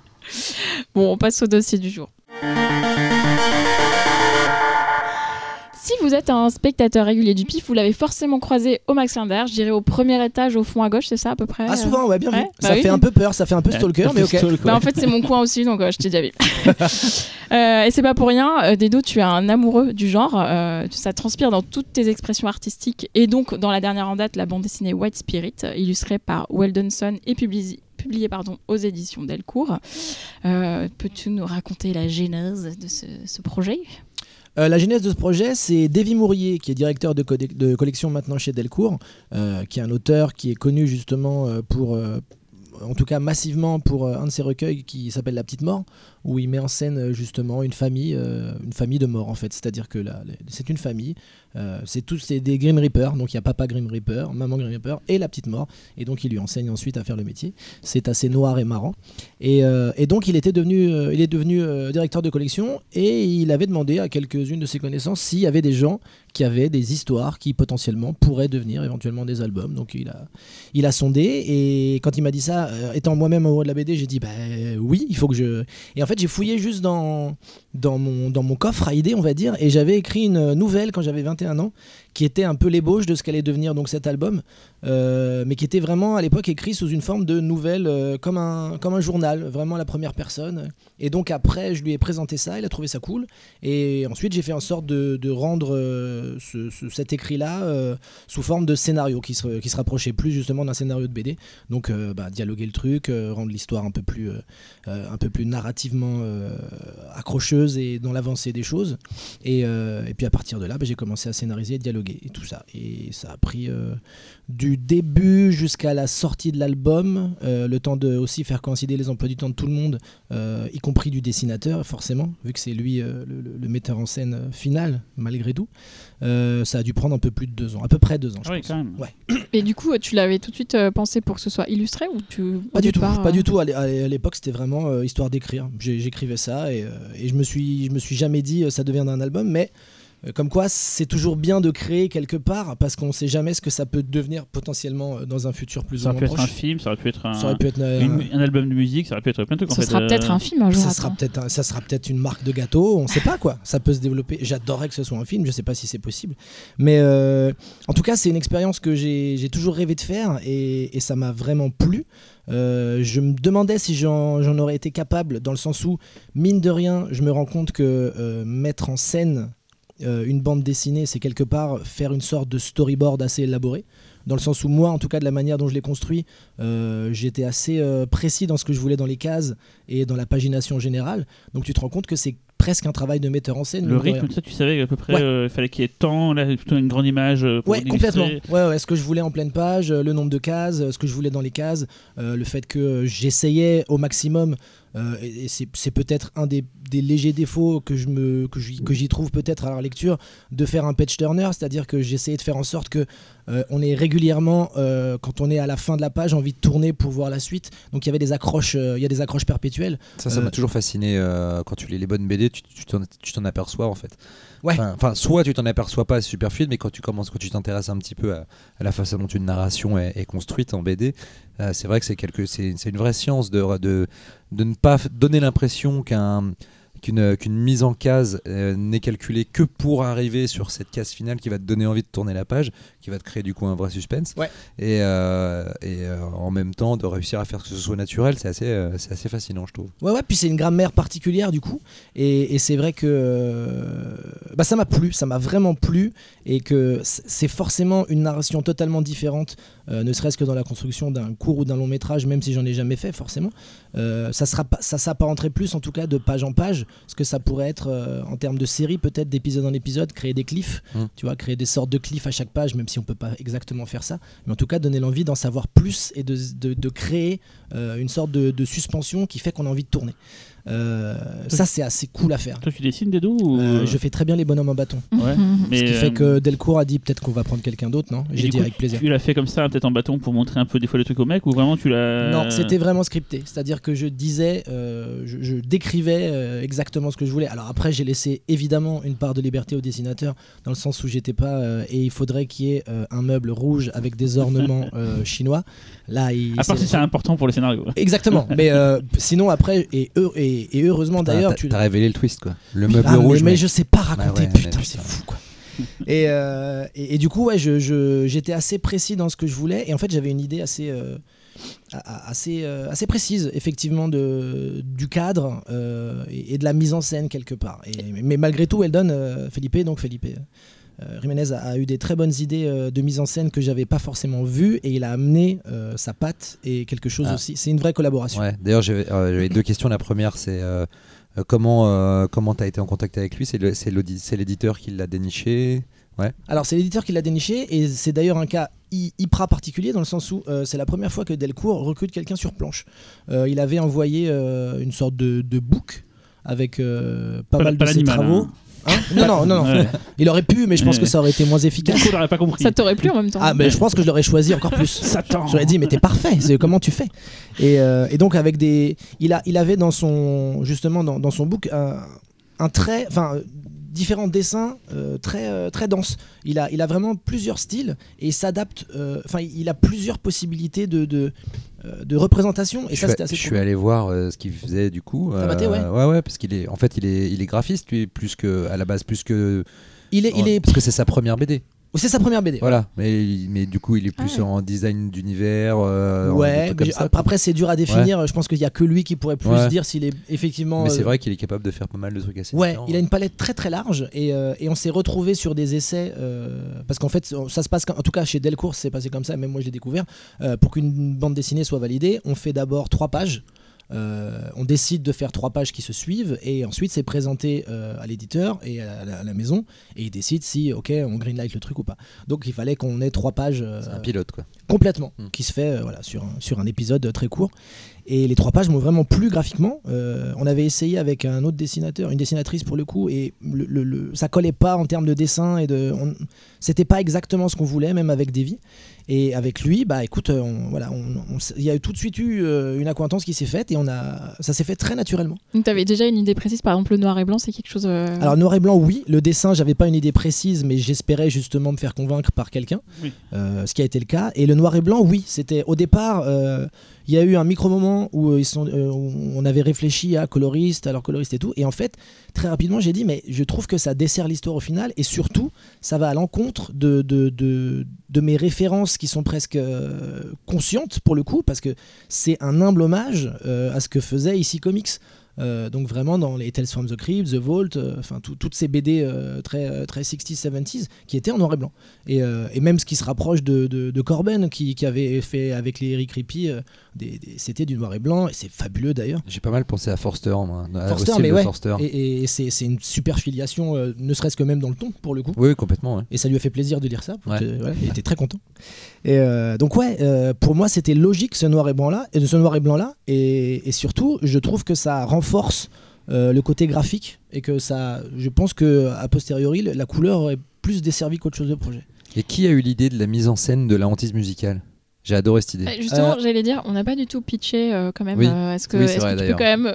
Euh, c'est Euh, toujours dur à pitcher. Ouais, euh, alors, c'est clairement, c'est dur, mais. c'est un, on suit la vie d'un personnage qui s'appelle Pascal, qui est quelqu'un d'un peu euh, euh, un trentenaire, un peu cynique. Il y, a- il y a beaucoup eu Bobo parisien. Je, je, je, je le vois pas spécialement Bobo en tout non, cas. ouais, c'est clair. Voilà, euh, c'est plus un personnage Plutôt un peu galérien que, voilà, que galérien, Bobo, quoi. qui a une sorte de groupe de musique, qui s'en sort comme il peut quoi, et euh, qui a une, euh, une aventure avec euh, une nana qui suit depuis le lycée, mais cette nana là, elle est avec un mec, elle a des gosses, et donc euh, c'est sa maîtresse et elle veut pas que ça se sache pour le coup, mais il a envie de la revoir. Il a eu une histoire à côté, mais il s'est rendu compte qu'il était toujours amoureux d'elle, et il se retrouve euh, par hasard, enfin par hasard, elle l'invite à une soirée, et lui il a pas trop envie d'y aller parce qu'il aime pas son mec, parce qu'il est un peu chiant de son point de vue. Et euh, comme il l'a pas vu depuis longtemps et qu'elle lui a demandé de venir, il dit bon, bah allez, j'ai envie de la voir. Et il se retrouve du coup euh, à un moment, euh, parce que ça se décide sur l'instant, dans une séance de spiritisme. Et bon, il y va parce que ça le fait un peu chier, et puis il y croit moyennement, et il se rend compte qu'à un moment, euh, ça dérape parce qu'il est obligé d'arrêter la séance, parce que euh, sans trop en dévoiler, euh, il pose la question, un des personnages pose avec, quelle est la, dernière personne avec qui tu as couché, et il y a des lettres qui commencent à arriver, qui commencent à donner la personne, donc il préfère arrêter le truc. Et en fait, en brisant la chaîne, il bloque, il bloque la- le démon, on va dire, contacté, et il lui arrive des choses pas très sympathiques par la suite. Sans trop en dire. Mais c'est quand même très très drôle. Je- je- J'espère, j'espère. C'est, je pense que c'est euh, et c'est le, le meilleur compliment qu'on ait pu me faire, c'est que ça me ressemblait, c'est-à-dire que c'était euh, c'était plutôt drôle dans les moments noirs et que euh, et que malgré tout euh, c'était euh, dans le genre que ça se suivait et que ça se, enfin ça c'est ça respectait le genre quoi en fait. Oui, Et à fond, et puis ça devient de plus en plus. Enfin, moi, le, le, le, Une le- gradation dans, dans les événements Ouais, le, effectivement. le- le- le début, j'étais, euh, j'étais, euh, je sais pas, sur les 10-12 premières pages, j'étais un petit peu circonspect sur le fait que le personnage était un peu trop euh, vanneur, c'est-à-dire qu'il y avait un, dialogue, Ouais, une vanne quasiment, ouais. et, euh, et j'avais un peu, j'avais un peu peur que ça prenne le pas sur l'histoire, et que, et, euh, et au fur et à mesure, quand l'histoire se dévoile, se développe et prend de l'ampleur, et, et qu'on comprend où ça, où, où- où ça va en venir, et qu'on voit aussi jusqu'où ça va en matière de glauque, d'horreur, etc. C'est, c'est assez surprenant, et même du coup, finalement, cette introduction qui est peut-être un qui paraît presque trop légère, elle est, elle est, je, corrige-moi si je me trompe, elle est presque faite exprès pour te, totalement exprès. pour te, Pour la te mettre sur une ton. fausse piste en fait et te, et l'enfoncer bien plus profond. Ouais, c'est ça. Je, je voulais vraiment créer une rupture de ton et surtout, je voulais quelque part ancrer les personnages dans une, dans une réalité qui puisse être euh, concernante pour le lecteur, dans le sens où c'est des choses qui peuvent arriver dans la vraie vie et que créer un peu plus une empathie, même si elle est difficile avec ce personnage qui peut être antipathique. Moi, je le trouve pas spécialement antipathique en fait. Non, moi, ça va. Non, parce qu'il a une vision, il a une vision de la vie très cynique, mais en même temps, Mais le, est- monde dans lequel évo- puis Mm. le monde dans lequel il évolue, il évolue euh, prête au cynisme. Exactement. Si t'as un petit peu de bon sens. euh, On le découvre effectivement dans Voilà. une soirée d'art où tout est déjà très cynique de départ. Et, euh, et effectivement, du coup, je, veux- je voulais créer un attachement au personnage. Et, et- parce que sinon, si on est balancé directement dans cet enchaînement de, sans, sans qu'on puisse se dire, ah, quand même, euh, il, a, il a eu des précédents dans tout ça, je trouve que c'était lui donner un peu d'humanité. Et, euh, et je voulais cette rupture de ton, euh, de- le fait de pouvoir ancrer dans une réalité pour d'un coup l'emmener vers quelque chose qui monte crescendo euh, vers une, euh, bah, une, spirale, une spirale sans fin. quoi. Et donc je reviens, attends, parce que juste j'ai pas eu la réponse à ma question Mm. sur la ça, hantise ça- musicale. ça spoil pas trop là, c'est bon Alors, la routine musicale, tu qui, parles qui a de. eu l'idée de la, la mise en image c'est avec les notes qui, qui derrière les cases En fait, qui c'est prennent moi- de plus en plus de C'est moi qui lui avais. ah, les notes, c'est c'est lui et Davy d'accord qui avait parce que c'est effectivement euh, graduel au fur et à mesure euh, qu'il entend quelque chose, sans trop en dire encore Voilà. une fois. On voit les notes euh, s'accentuer et tout, mais c'est moi qui avais l'idée en tout cas de la représentation finale, d'accord du le côté ouais euh, ça engin assez- musical. j'ai trouvé assez assez génial Ouais, et puis idée. surtout, il a transformé. Il y a des. Euh, son style graphique est vraiment très fort, et d'autant plus pour une première BD, euh, parce qu'il y, a des- il y a des pages choqueurs qui sont incroyablement belles graphiquement, Mm. euh, de, de- de manière euh, macabre, mais qui sont très, très. euh, moi, je trouve très maîtrisées et, et esthétiquement très belles. C'était une de mes deux questions, justement, ça tombe bien, je vais pouvoir faire un beau ronbon. La première, c'était de dire, du coup, ça fait quoi? T'as écrit un truc, tu le vois, pas forcément comme toi tu l'avais imaginé, mais du coup, ça fait quoi de découvrir son... ce qu'on a dans sa tête, euh, et dessiné par un autre, en fait Eh bah, c'est, quand, quand en fait ça correspond à ta vision, même si forcément tu as une vision, mais tu sais pas trop ce que ça peut donner quand le dessin est là. Mm. Moi, je trouve que il a été, euh, ça a vraiment été le prolongement de mon, de mon cerveau pour le coup, qui s'est fait à travers un stylo. Et c'était assez fou parce que, euh, en fait, je, je, je découvrais les pages comme un lecteur et j'étais là, c'est trop cool. c'est moi qui l'ai écrit. vraiment- mais j'oubliais en fait ça. Je voyais juste des cases ou des pleines pages et je me disais, putain, c'est beau. Et euh, j'ai envie de lire ce truc. Donc je me suis dit, si j'arrive à me distancier de ce que j'ai pu faire en me mettant dans la peau d'un lecteur et en me disant juste déjà, c'est cool, c'est une bonne nouvelle. Donc si derrière, les gens sont accrochés par l'histoire et que, euh, et que derrière, même les dialogues peuvent les, les y aider, je pense que j'ai réussi mon coup et euh, bah, j'espère que je pourrais... euh, normalement, ça va se faire parce que j'ai- eu des bons retours de, de Guy Delcourt et qu'il il, m'a encouragé, via mon éditrice et mon éditeur à refaire un album. Donc je planche sur une deuxième histoire. Euh, mais c'est quelque chose que j'ai vraiment aimé. Et euh, j'ai jamais été attiré par la réalisation de long métrage. Mais quelque part, euh, tu te retrouves dans la peau d'un réalisateur. Sauf que c'est beaucoup plus agréable dans le sens où, T'as le contrôle tota- total, t'as le contrôle T'as total. euh, un, ça a le contrôle total. Ouais. Deux, si tu veux faire des dragons qui sont aux toilettes dans le ciel ça coûte pas et cher. qui sont 100 000, Ouais. tout le monde te dit fonce, il n'y a pas de souci. Et trois, c'est quand même beaucoup moins fatigant, dans le sens où tu as juste à écrire et à donner Ouais. des directives, et tu pas à gérer 75 personnes, des retards, des gens qui crient. Le cinéma, quoi. Le cinéma. Le- mais j'adorerais, mais je Ouais. pense que euh, si jamais je dois y venir un jour, euh, Bah, c'est un bon début déjà. Déjà de faire des, des Mais scénarios de complètement, BD, euh, complètement, complètement, complètement. Et je, je- en tout cas, si s'il n'y a pas cette envie-là, elle est venue un tout petit peu plus maintenant en faisant ça, mais euh, je vois ça comme juste une étape hyper agréable et, euh, et qui fait du bien, quoi. Et ça tombe bien, c'est mon autre question. Et en plus, ça sera un bon, un bon parallèle pour ce qu'on va dire après. Mhm. Euh, le principe de cette collection, alors j'ai pas tous les autres noms, mais en fait, c'est de prendre quelqu'un qui n'est pas du monde de la BD, Ouais. un artiste, et lui demander d'écrire quelque chose. Donc je sais plus qui sont les autres euh, qui ont été contactés. Il y a eu et- Anaïs Vachez, Eleanor Coste Il y a eu John Skibit aussi John pour, Skibit. euh, et pour la BD de John Skibit. Oui, tout à fait. Et je crois que j'en oublie un. Je suis désolé, je sais plus là Bon, tout de suite. et du coup, quand je t'ai entendu parler de Tarot BD, je me dis en fait, ils ont pris des gens qui, ça se trouve, n'étaient pas très B- BD-philes, ou je sais, pas, je sais pas comment on dit, mais, mais toi, par contre, de ce que j'entends depuis tout à l'heure, tu as une vraie culture BD, Oui. tu as vraiment t'es un consommateur de BD, tu adores ça. Du coup, ben, c'est, c'est- ça fait quoi d'entrer dans la grande famille? Ah, c'est c'est- ah, c'est assez dingue parce que effectivement, euh, euh, moi j'étais juste quand j'avais l'album dans mes mains et c'est ce que je me suis toujours dit. Je me suis dit, même si j'en vends 7, j'en ai plus rien à foutre parce que je suis content. Je, suis content de, de, de la transformation de l'écrit au dessin. Je suis content de l'objet que je trouve très joli. Euh, j'aime beaucoup la couve, j'aime beaucoup euh, ce qui a été fait autour. En fait, j'ai aimé toutes les étapes de construction et j'aime euh, l'objet final. Donc moi, quoi qu'il arrive, en, termes de, voilà, en termes de, de contentement et d'épanouissement, j'ai gagné. Après, évidemment, si, ça vend bien, l'éditeur sera content et tout le monde sera content. Bien on va sûr. pas se mentir. Mais euh, je suis juste content de Personne ça. t'enlèvera jamais ça, que t'as ta BD, c'est à toi, si cette BD elle existe, elle Et est c'est là. fou. voilà. C'est pour moi, c'est vraiment fou. Euh, C'était, euh, j'ai- toujours rêvé, mais comme on rêve, euh, je sais pas, comme on rêve de, de- de passer une nuit avec Salma Hayek. Pour mon cas, tu vois, c'est des rêves où tu te dis, oui, bah c'est- bah, c'est bien, c'est bien, c'est dans ton coin. Oui. Et, et finalement, ça arrive. Donc Salma, si tu m'écoutes, on sait jamais. C'est la T'as suite. plus qu'à racheter Ferrari, c'est bon.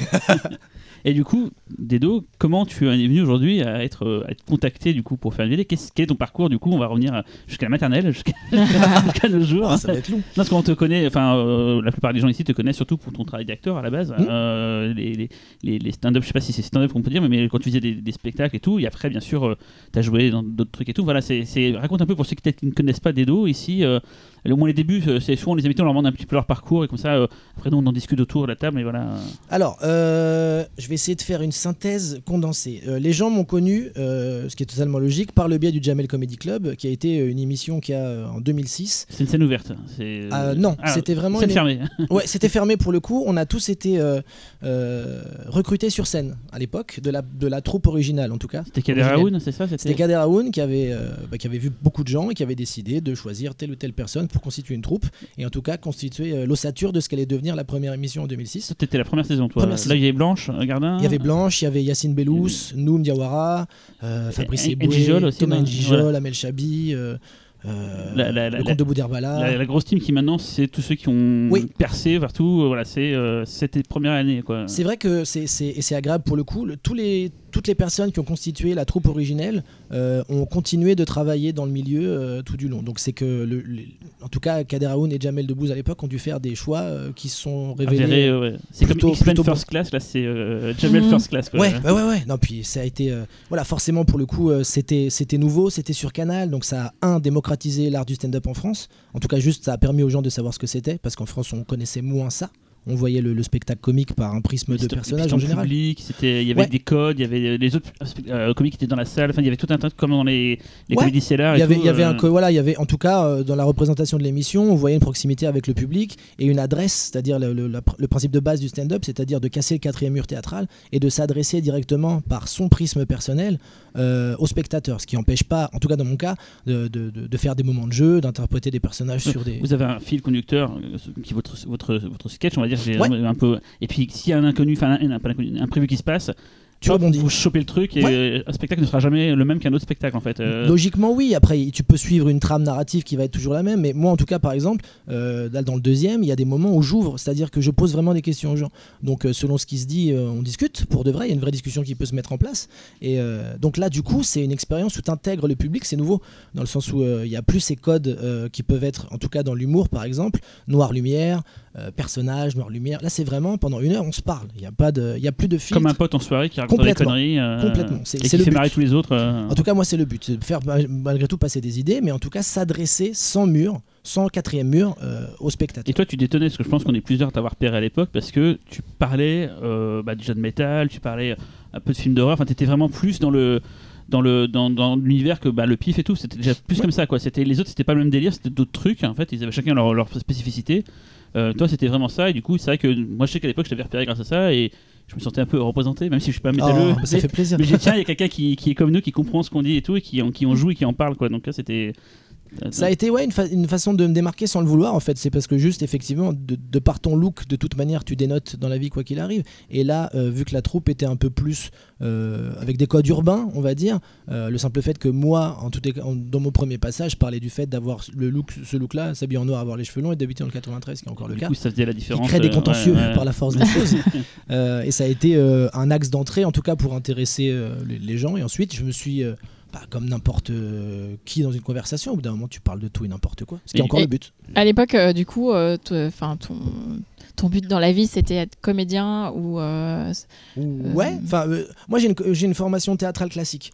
Euh, donc ça, ça a été mon terreau euh, pour ensuite euh, pouvoir juste euh, faire mon métier à l'époque. Parce que mes premières auditions, je les ai faites à 19 piges. Euh, J'en ai 40 maintenant. À l'époque, euh, le stand-up, on connaissait pas trop et on me disait, bah tu peux pas faire plutôt une institutrice qui est bourrée. Et j'étais là, bah non, parce que je vous dis le contraire. Donc t'attends. Euh, j'ai joué dans des, des, des- des pièces, euh, voilà, des, des, des créas, un peu tout. Tu fais ton métier, tu gagnes 400 balles par mois, mais tu continues d'exercer ton art et tu t'en vis à peu près. Et c'est vrai qu'après, à partir de 2006, j'ai plus arrêté de bosser parce que euh, j'ai pu faire connaître mon travail un peu plus massivement. Ensuite, j'ai pu faire mon spectacle solo, euh, un deuxième ensuite, tourner dans des séries et tout, et euh, du coup pouvoir ensuite continuer de, bah, de s'exprimer au Mm. maximum. Quoi. et, et du coup la, la team la première année vous vous connaissiez pas du tout? Pas du tout, personne. C'était vraiment comme les Spice Girls, ils ont réuni le meilleur. Ouais, On était un girls boys band funny. Ouais. Non, ça, je me suis dit, quand on voyait, on a l'impression que des fois c'était.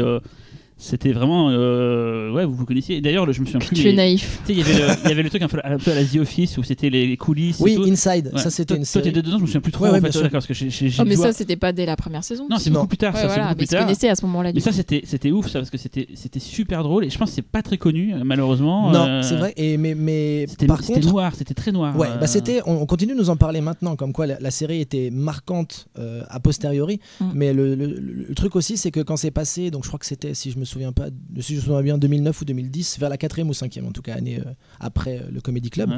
euh, calqué plus ou plus ou moins sciemment sur un modèle un peu The Office, c'est-à-dire un mockumentary où on suit la troupe en tournée et, euh, et on voit un petit On peu. voit que c'est des salauds en fait dehors. c'est tous des connards, c'est tous des gens un peu odieux et on joue, on joue de ça au maximum.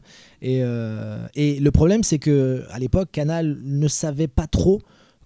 Euh, si c'était comment le vendre quelque part est-ce que les gens sont prêts ou pas est-ce qu'ils n'ont pas trouvé ça déstabilisant? Et la première diff s'est faite euh, les jeudis à 2h du matin. Donc euh, c'était compliqué pour que les gens vu, découvrent la série on, a, on a parlé après coup, on me dit Ouais. regarde ça, c'est mortel et tout. La J'en avais vu un ou deux et j'avais dit putain, c'est c'est- assez osé quoi. Ouais, ouais, c'est du- euh, c'était du 8x26 et la série a été connue euh, en fait pas grâce à internet parce que les gens après euh, bah, se- sans parler justement. sur voilà. sur les peer-to-peer. Clairement, euh, c'est les gens qui ont derrière les, les ont récupérés comme ça. Et euh, c'est vrai qu'on continue de nous en parler. C'était une série très plaisante et qui est toujours drôle pour l'avoir euh, rematé il y a quelques temps. Et, euh, et- et c'est vrai qu'on n'a pas beaucoup euh, de séries euh, humoristiques en France euh, qui va vers ces terrains-là. Et je trouve ça dommage. Il y a Platane qui l'a fait un petit peu. dire, ouais. Et on a appris d'ailleurs aujourd'hui que saison 3 elle est lancée. Saison 3 qui est lancée. Tu as appris aujourd'hui. Oui, apparemment. Ah ouais, c'est c'est officiel. Et, euh, mais c'est vrai que moi j'aimerais, euh, j'aimerais qu'on ait cette possibilité-là de faire un peu plus de création, en tout cas dans les séries, qui vont vers un humour un peu plus anglo-saxon. Euh, mais c'est compliqué, j'ai l'impression, à imposer euh, en France. Je sais pas exactement pourquoi. Euh, Est-ce que c'est un problème de. Je pense que c'est plus un problème de diffuseur qu'un problème de scénariste, très clairement. On s'imagine que les gens vont pas aimer, pas comprendre. Ils ça. ils savent même pas en fait. euh, Ouais, ouais, ouais. Puis il laisse pas forcément la chance, euh, la chance au produit. Je pense aussi en se disant, bon, alors c'est pas, c'est trop compliqué ou c'est trop, c'est trop bizarre. Euh, Alors que je pense qu'il y a un vrai public pour ça. Mais c'est pareil, c'est toujours le même. c'est le serpent qui se mord la queue. Si on laisse pas les gens découvrir le Ben, produit, ils ils, pourront pas, pas, s'y habituer ouais. ou ils pourront pas juste le découvrir. Donc, euh, J'accapare du coup les questions. euh, Non, mais du coup, ça, c'était ta rampe de lancement, on va dire. Après, tu as fait donc deux one-man shows, tu avais Ouais. fait plein d'autres choses euh, sur euh, YouTube, no- notamment. Enfin, tu as Ouais. participé à plein de projets divers. ouais, ouais, j'ai, j'ai, bah, j'ai fait partie, j'ai, participé à des web-séries, euh, dont une qui s'appelle Le Trône des Frogs, écrite par Yacine Bellous et coécrite sur la saison 2 par François Descraques. Euh, dans Bref, la, la série sur Canal, Mm. qui est un peu plus connue pour le coup, forcément. Euh, on a créé un programme court qui s'appelle L'histoire racontée par des chaussettes Ça, avec Yacine ça, ça mérite euh, 20 minutes, une demi-heure. je tiens à dire, je suis un art. Enfin, j'ai déjà dit des dos, mais je suis un art. On en parlera après. C'est vrai, je tu m'en avais parlé il y a déjà quelques années. Bah, on peut en parler maintenant. Je suis hein, hardcore fan de ça. C'est quoi là Ça, c'est vraiment un projet. euh, L'explication de ce que c'est, c'est dans le titre. De toute façon, c'est pas compliqué. Ah, c'est voilà, on peut pas mieux vendre quelque chose que dans l'intitulé. Là, pour le mais coup. ce serait bien. Là, ça fait un peu genre bête de foire que tu nous fasses en musique. ah, L'histoire. Raconté par des Euh, chaussettes, c'est très Très marrant. Ça, c'est le générique de la, la série, qui est donc une euh, série qui est, euh, en gros, à travers le prisme d'un petit théâtre de marionnettes et euh, dont les personnages sont des chaussettes, clairement. On revisite euh, les grands, soit des grands thèmes historiques, soit des inventions. Euh, Mais donc, vous, vous expliquez mieux que ce qui a été expliqué dans l'histoire. on exprime mieux. De temps en temps, on prend des, des biais qui Très nous sont rarement, personnels. très rarement. on essaye de coller au maximum euh, à la véracité des, des faits. Euh, mais c'est- très large, c'est-à-dire que on- ça peut aller de Jeanne d'Arc à euh, la création des Simpsons, Des Pokémon. des Pokémon. C'est- l'épisode culte de mon fils. C'est vrai, mais les Pokémon Adore. ont très très bien marché, effectivement. Mais on est entre l'histoire, euh, les, les grandes inventions ou les grands thèmes, et aussi la pop culture, c'est-à-dire des choses qui nous plaisent Yacine et moi. Et c'est donc des décors de, de ouf. C'est-à-dire qu'en fait, vous faites euh, tout en, en- à la main, des Ouais. décors qui vont reproduire à la, à la taille des chaussettes. Euh, L'Égypte, par exemple, ou des choses comme ça et tout. Et tu réalisais déjà en fait. Euh, non, parce que là, là, les premiers épisodes, les six premiers qui étaient au- autoproduits par Yacine et moi, en fait, c'était c'était du plan fixe avec très peu de montage, parce que c'était 2007, parce qu'on avait moins de moyens, et parce que de toute manière, le- le- le- c'était... Oui, mais c'était les, c'est les textes, c'est le- c'est l'humour qui fait le. C'est l'humour et le rythme, je quoi. pense, ouais, ouais. Parce que Yacine, donc on en a parlé vite fait, Yacine Bellouz, qui, qui est donc ton, ton, ton, ton, ton wigman, je sais pas comment on dit, c'est Ah non, c'est mon, alter ego, l'alter même, ego, on peut dire. mais, voilà, vous avez une. moi, C'est mon Ramsey, je suis Eric. Voilà, on aime bien se définir J'ai halluciné parce que tout à l'heure tu m'as expliqué qu'en fait vous faisiez les voix avant. Ouais. Et en fait c'est que maintenant que je, ré- je réalise que j'ai toujours pensé que c'était improvisé tellement des fois ça, ça, il y a des gags qui, qui sont.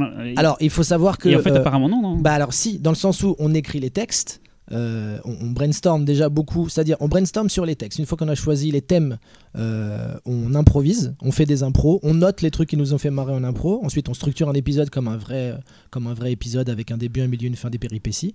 Et euh, une fois qu'on a le texte à l'enregistrement, on le fait une fois sérieusement et derrière, après, une fois qu'on l'a intégré, on rajoute des trucs en impro qu'on garde ou qu'on garde pas. Mais on se permet d'improviser à l'enregistrement. Ce qui fait qu'effectivement, tu peux avoir ce ressenti de d'improvisation et de naturel. Bah, comme si c'était des, si gens qui faisaient vraiment devant toi euh, l'histoire et qui des fois ils, ils bloquent sur un truc Ouais. et tout. euh. Ah ouais, c'est le but aussi, c'est de, de- de- d'avoir la vraie sensation que c'est des personnages. Donc tu vois, il y, a des- il y a des mini bafouillades, euh, il y a des mini, il y a des arrêts, des répétitions, mais qui, qui font que le, le naturel est très présent. Vos voix sont, sont hilarantes. Enfin, je, je- vous avez des intonations des fois je, me- je, me- je me bidonne devant, devant ça quoi.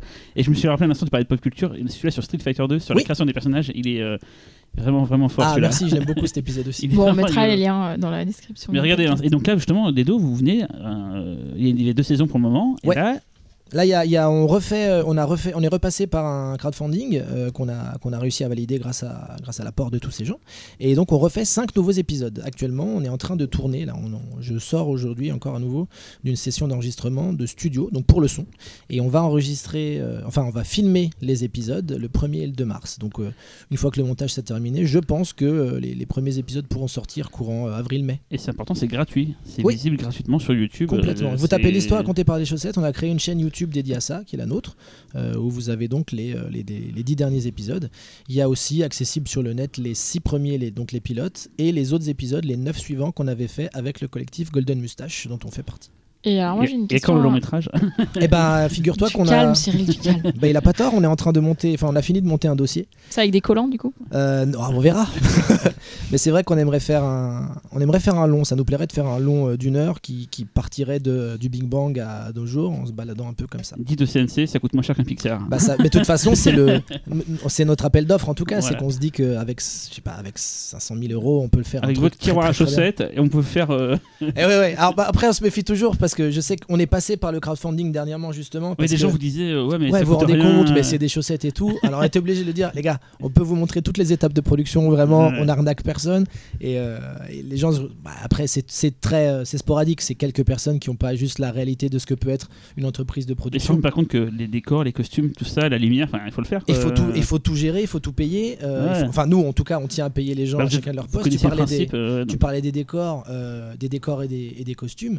Nadia Raymond euh, et François Adnaud euh, sont les personnes avec qui on bosse depuis le début, qui sont partie intégrante de l'entreprise parce que euh, si les décors sont pas aussi ouf et si les chaussettes sont pas aussi marrantes, euh, le reste fonctionne moins bien. Donc c'est vraiment un, un travail de- d'équipe et tous ces gens ont besoin d'être payés. Mais tu vois, c'est rigolo. Là, on a, on a pris. euh, donc, on, a fait, on avait demandé 15 000 pour 5 épisodes, ce qui fait 3 000 euros l'épisode. Euh, les, gens pétaient les plombs. Et toi, tu es là, tu te dis, mais vraiment, vous vous rendez pas compte en fait. Louer les lieux de Ouais. tournage, louer le matos, euh, construire et tout ça. Nous, on peut dire les chiffres parce qu'on est, on est vraiment transparent par rapport à ça. Avec Yacine, on est auteur. On est réalisateur, on aide au montage, on est forcément interprète. Euh, sur cette session de 5 épisodes, à la fin, on prend en net 1300 euros. Donc, Oui, euh, nous, mettez pas à l'amende, les la gens, vraiment. on bénévolat, sait- quoi, voilà, voilà. On, on le fait parce que ça nous fait plaisir et parce qu'on veut faire plaisir aux gens. C'est un programme qui nous plaît. Mais faites-nous confiance, Ouais. on n'est pas, euh, on n'est pas millionnaire grâce à ça. On aimerait, hein, mais c'est pas le cas.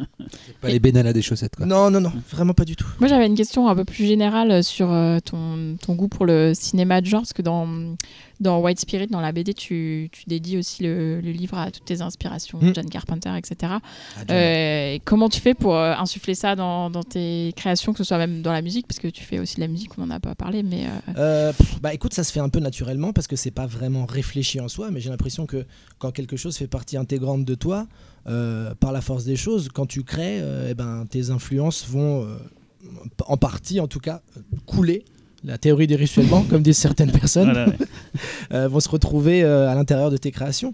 Donc, euh, bah, parce que les gens avec qui tu travailles, ils n'ont pas forcément ces références-là, en fait. Euh, bah, alors, si on doit parler de la BD par exemple, pas du tout pour le coup. Et je pense que effectivement, euh, et merci à David Mourier et à Guy Delcourt qui ont laissé euh, apparaître et naître cette histoire qui sort quand même des canons de sortie habituels, j'ai l'impression, de bande dessinée. D'autant Euh, que les, les- En les- tout cas les chez Delcourt. Ouais, mais les quelques influences en plus qu'on arrive à déceler dans, dans la BD, elles sont quand même euh, super bien digérées. C'est-à-dire que les connaisseurs les, les- les verront, mais euh, elles sont pas là juste pour être des, des références. Elles ont une vraie utilité. Oui, euh, oui, oui. Je pense que je, je pense à un, à un truc qui, pour moi, sort du, du loup-garou de Londres. Euh, et euh, je, ne dirai, lu. je ne noterai pas, je ne dirai pas quoi pour euh, la, la surprise. Ou à la toute fin, qui sort d'un film dont je ne parlerai pas euh, parce que ça peut spoiler un peu, mais qui pour le coup euh, rien, en arrive, arrive de façon, euh, enfin, ça amène une strate euh, supplémentaire Ouais. d'absurde à l'histoire, qui est de toute manière un récit sur l'absurdité, euh, Complètement. sur l'absurdité. Voilà. Et qui sont, voilà, sans- on parle dans, dans de, de- de trucs que les gens n'ont pas forcément Voilà. mais, mais sans, trop en, sans trop en spolier. Je trouve qu'en plus, euh, et c'est pour ça que je l'ai fait, cette bascule-là vient justifier beaucoup de choses dans ce qui s'est passé dans, les, dans la Ouais. partie précédente. Mm. Et, euh, et c'est vachement bien digéré et c'est pas euh, Oui, oui, c'est bah, pas de tu- on, on parle souvent des, des premiers films réalisés par des fans d'horreur euh, qui peuvent pas s'empêcher de balancer euh, parce que ça leur fait plaisir parce que les parce voir. que ça leur fait plaisir parce que euh, parce que voilà Au détriment de l'histoire et de l'intérêt. voilà, voilà. je pense, tu vois, Pascal Logier est un, est un réalisateur euh, de grand talent, mais c'est vrai que son premier film, Saint-Ange, j'étais vachement phagocyté par le fait qu'il avait envie de recréer des images qu'il avait marquées en tant que réalisateur et, Mhm. que, et que ça avait phagocyté euh, et un peu handicapé le résultat final. Et, euh, et je- on aurait pu avoir peur du- pour ton premier récit purement horrifique, ta première euh, aventure purement horrifique, que ce soit le cas, et pas du tout. Donc euh, bravo. Bah, merci. Et dernier de tes projets euh, d'actualité, c'est euh, le warm-up du Hellfest. Tu participes euh, à la tournée de préparation de tous ces métalleux enragés avec ton dit. groupe Ouais. Qui s'appelle Qui s'appelle euh, Princesse Leia. Le projet s'appelle Princesse Leia. Leila ou Leia Leia, Leia. Non, je Parce me moque de Cyril. Je là. sais bien. J'allais revenir de Il fallait manière. rester tranquille ça, mais non. Le bâtard. Tu l'as cherché là. Euh, donc ouais, le, le projet est un projet euh, musical euh, qui est très hybride, mais un peu comme je le suis moi-même, j'ai l'impression du coup, euh, qui est à la fois euh, un vrai concert live. Une pièce de théâtre et une comédie musicale. C'est-à-dire que euh, bah, il y a une vraie formation musicale. Je suis au chant, euh, Antoine Chomsky, euh, qui est comédien et la guitare. Il y a une bassiste de formation et un batteur de formation, mais qui sont des personnages intégrants de l'histoire. euh, qui est la suivante. euh, dans le scénario, Antoine Chomsky, euh, son père a gagné l'Eurovision en 88 et il a envie de faire de la musique, lui aussi. Et son père lui dit Mec, la musique c'est moi, toi t'es pas fait pour ça, laisse tomber. Et il a donc envie de prouver à son père qu'il est capable de ça. Donc il veut lui-même monter un groupe pour participer à l'Eurovision. Donc il demande à plein de gens, tout le monde lui dit non par la force des choses, sauf moi. Mais à la condition sine qua non qu'on fasse du métal. Et d'un coup, donc on a cette confrontation des deux personnages, lui qui veut faire de la pop acidulée et moi qui veux faire du métal.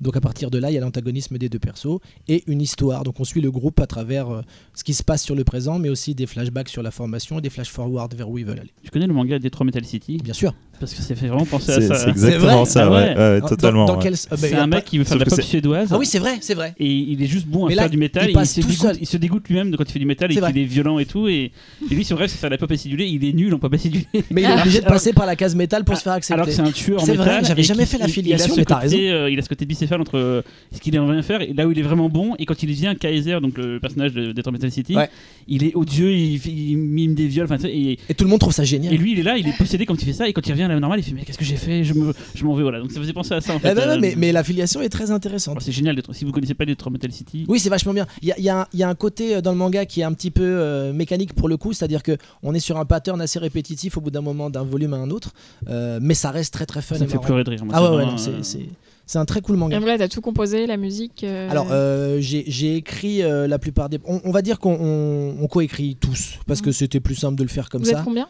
On est quatre. Donc, euh, on- musical, les compos musicales se font un peu euh, à l'unisson. Euh, donc, on va dire qu'on est quatre à, à composer, effectivement. Et c'est agréable parce que euh, c'est donc un vrai projet musical, mais il y a une histoire autour. Donc, il y a quand même de la, thé- de la théâtralisation. C'est marrant, ça se veut marrant. Donc, on a, on a l'impression de voir une sorte de. C'est très hybride. C'est c'est pour ça que c'est pas évident à quelque part présenter auprès des gens. Mais ce qui est agréable pour nous, c'est que les gens sont tous convaincus à la sortie et disent c'est super parce que et c'était le plus important pour nous. On voulait être irréprochable euh, musicalement avant tout, parce qu'on est d'abord euh, des comédiens, en tout cas pour Antoine et moi, mais on voulait pas que les gens se disent ok c'est marrant, mais bon euh, c'est un vrai prétexte les- la musique. On voulait justement que les gens soient convaincus euh, sur tous les médiums possibles. Et c'est le cas d'après euh, les spectateurs, donc ça veut dire qu'on a bien bossé. Et c'est peut-être aussi pour ça que du coup on a la chance de pouvoir participer à donc euh, cette tournée du, wa- du Warm Up Ouais, Hellfest. parce que ça va super vite entre l'année, le, le, C'est le- très, la très sortie rapide. du projet et, euh, Mm. et le Hellfest. Ils vous Enfin, ont contacté directement euh. assez rapidement. Bah, en fait, le, le projet a à peu près un an. On a eu une tournée de rodage euh, qui a duré, euh, bah, qui a duré à peu près six mois. euh, pas, pas chaque jour évidemment. Donc on a dû faire une quinzaine de dates, Euh, mais on a assez rapidement euh, eu des bons retours. Les gens se sont intéressés au projet parce que je pense que vu que la forme est assez nouvelle dans le côté hybride, euh, il y a un côté un peu sexy. On se dit tiens, qu'est-ce que c'est? Et puis bah, derrière, euh, effectivement, les gens du warm-up à travers nos tourneurs, cartels, concerts, euh, ont été contactés. Ils sont venus nous voir à la boule noire. parce qu'ils avaient envie de le faire, mais ils voulaient quand même voir le projet entre Ah guillemets ouais. fini. Et ils ont dit on y va. Donc on a dit ah ouais, ok. Parce que c'est vraiment. Ah, euh, tu vas souvent au Hellfest en plus, toi. un- Ouais, ouais, ouais, c'est ma. Enfin là, je, quand j'ai pas de tournage, en tout cas, j'y vais. Ça fait 4 ans d'affilée, euh, j'ai cette chance-là. Mais là, pouvoir participer à cette tournée, donc qui est euh, pré Hellfest, qui est une tournée itinérante au final dans 14 villes différentes, euh, où on va à la rencontre des gens qui n'ont pas forcément la possibilité d'aller pour le Hellfest. Donc avec un line-up particulier. Donc on sera avec Dagoba et des surprises dans chaque ville différente, des les. guests. D'accord, ok. Mais le, le- le line-up, le- les, les deux, les deux invités principaux sont donc euh, les princesses Leia et Dagoba. Et euh, pouvoir jouer dans des grosses salles, c'est assez euh, génial pour nous. Ça va même un peu vite, je trouve, mais moi je prends le train en marche, il n'y a pas de problème. Mais vrai qu'on fait des salles entre 800 et 1500. Ouais. Et le- la dernière de cette tournée sera donc au Zénith de Nantes. Où il, y aura, où il y aura beaucoup d'invités supplémentaires, dont Agatha Jones, Ultra Vomit et Massisteria. Ah. Et donc il y a, y a déjà 3000 billets vendus, ils attendent 8000 personnes au Ah ouais. final. Donc on va se retrouver à La faire des, chansons, euh, des chansons assez marrantes et débiles malgré tout dans l'ensemble, euh, devant 8000 personnes. J'attends. J'attends avec un plaisir non Des gens qui sont venus pour m'assister en Ouais. plus. Ouais, ouais. Et la question que. C'était un vrai truc où on avait un peu peur justement. On avait, on avait, on avait fait des dates avec Black Bombay, euh, donc devant un public entre guillemets euh, rigoriste. Oui. Tu vois, et on se disait, putain, est-ce qu'ils vont rentrer dans le délire? Est-ce qu'à un moment Oh, ils vont pas dire eh, vos a- blagues? Ouais, mais peu- Ultra, un peu Ultra Vomit, on a une filiation Ouais. totale, il n'y a Oui. pas de souci. Black Bombay ou des, des, des, des- des groupes un peu plus entre guillemets estampillés sérieux, on se demandait. Et en fait, les gens sont tout de suite rentrés dedans, donc on a fait ça. va.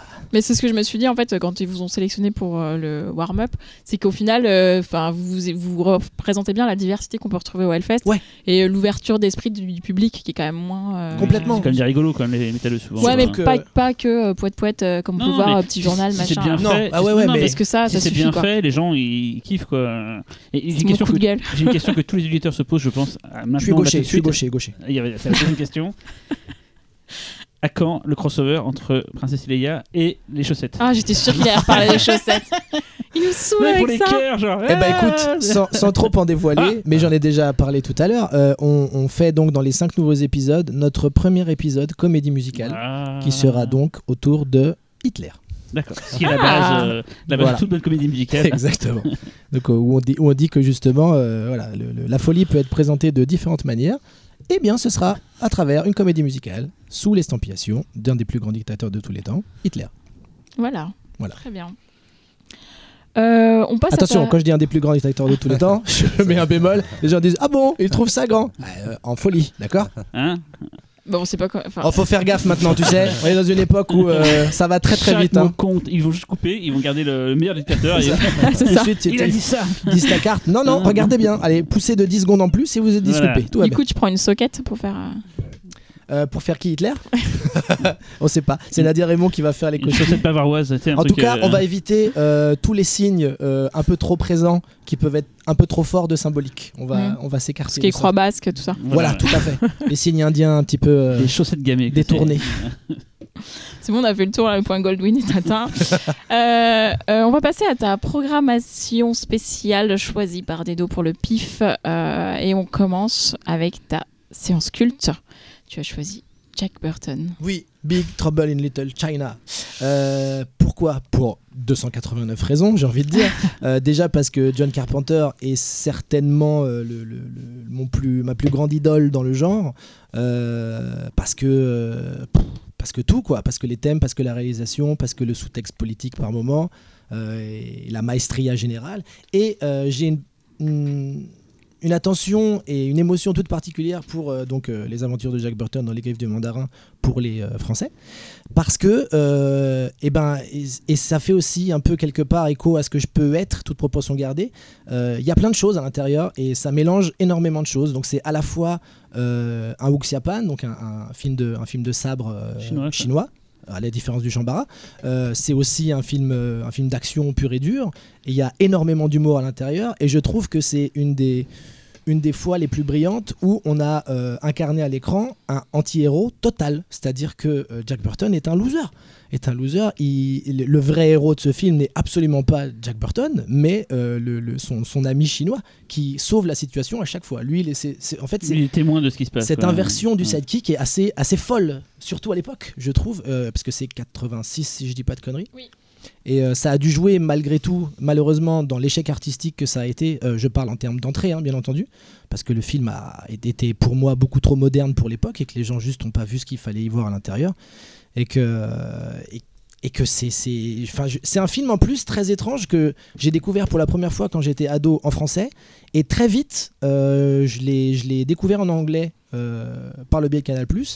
Et c'est un des rares films que je possède sur tous les supports. C'est-à-dire Ouais. que je l'ai en VHS, je l'ai en Laserdisc, je l'ai en DVD, je l'ai en Blu-ray. S'il y a une édition Betacam, je l'achète. l'as en y a pas de souci. Et, euh, possible, franchement. En plus, je en pense que je l'ai en. En VCD. En. VCD. En V2000. hein.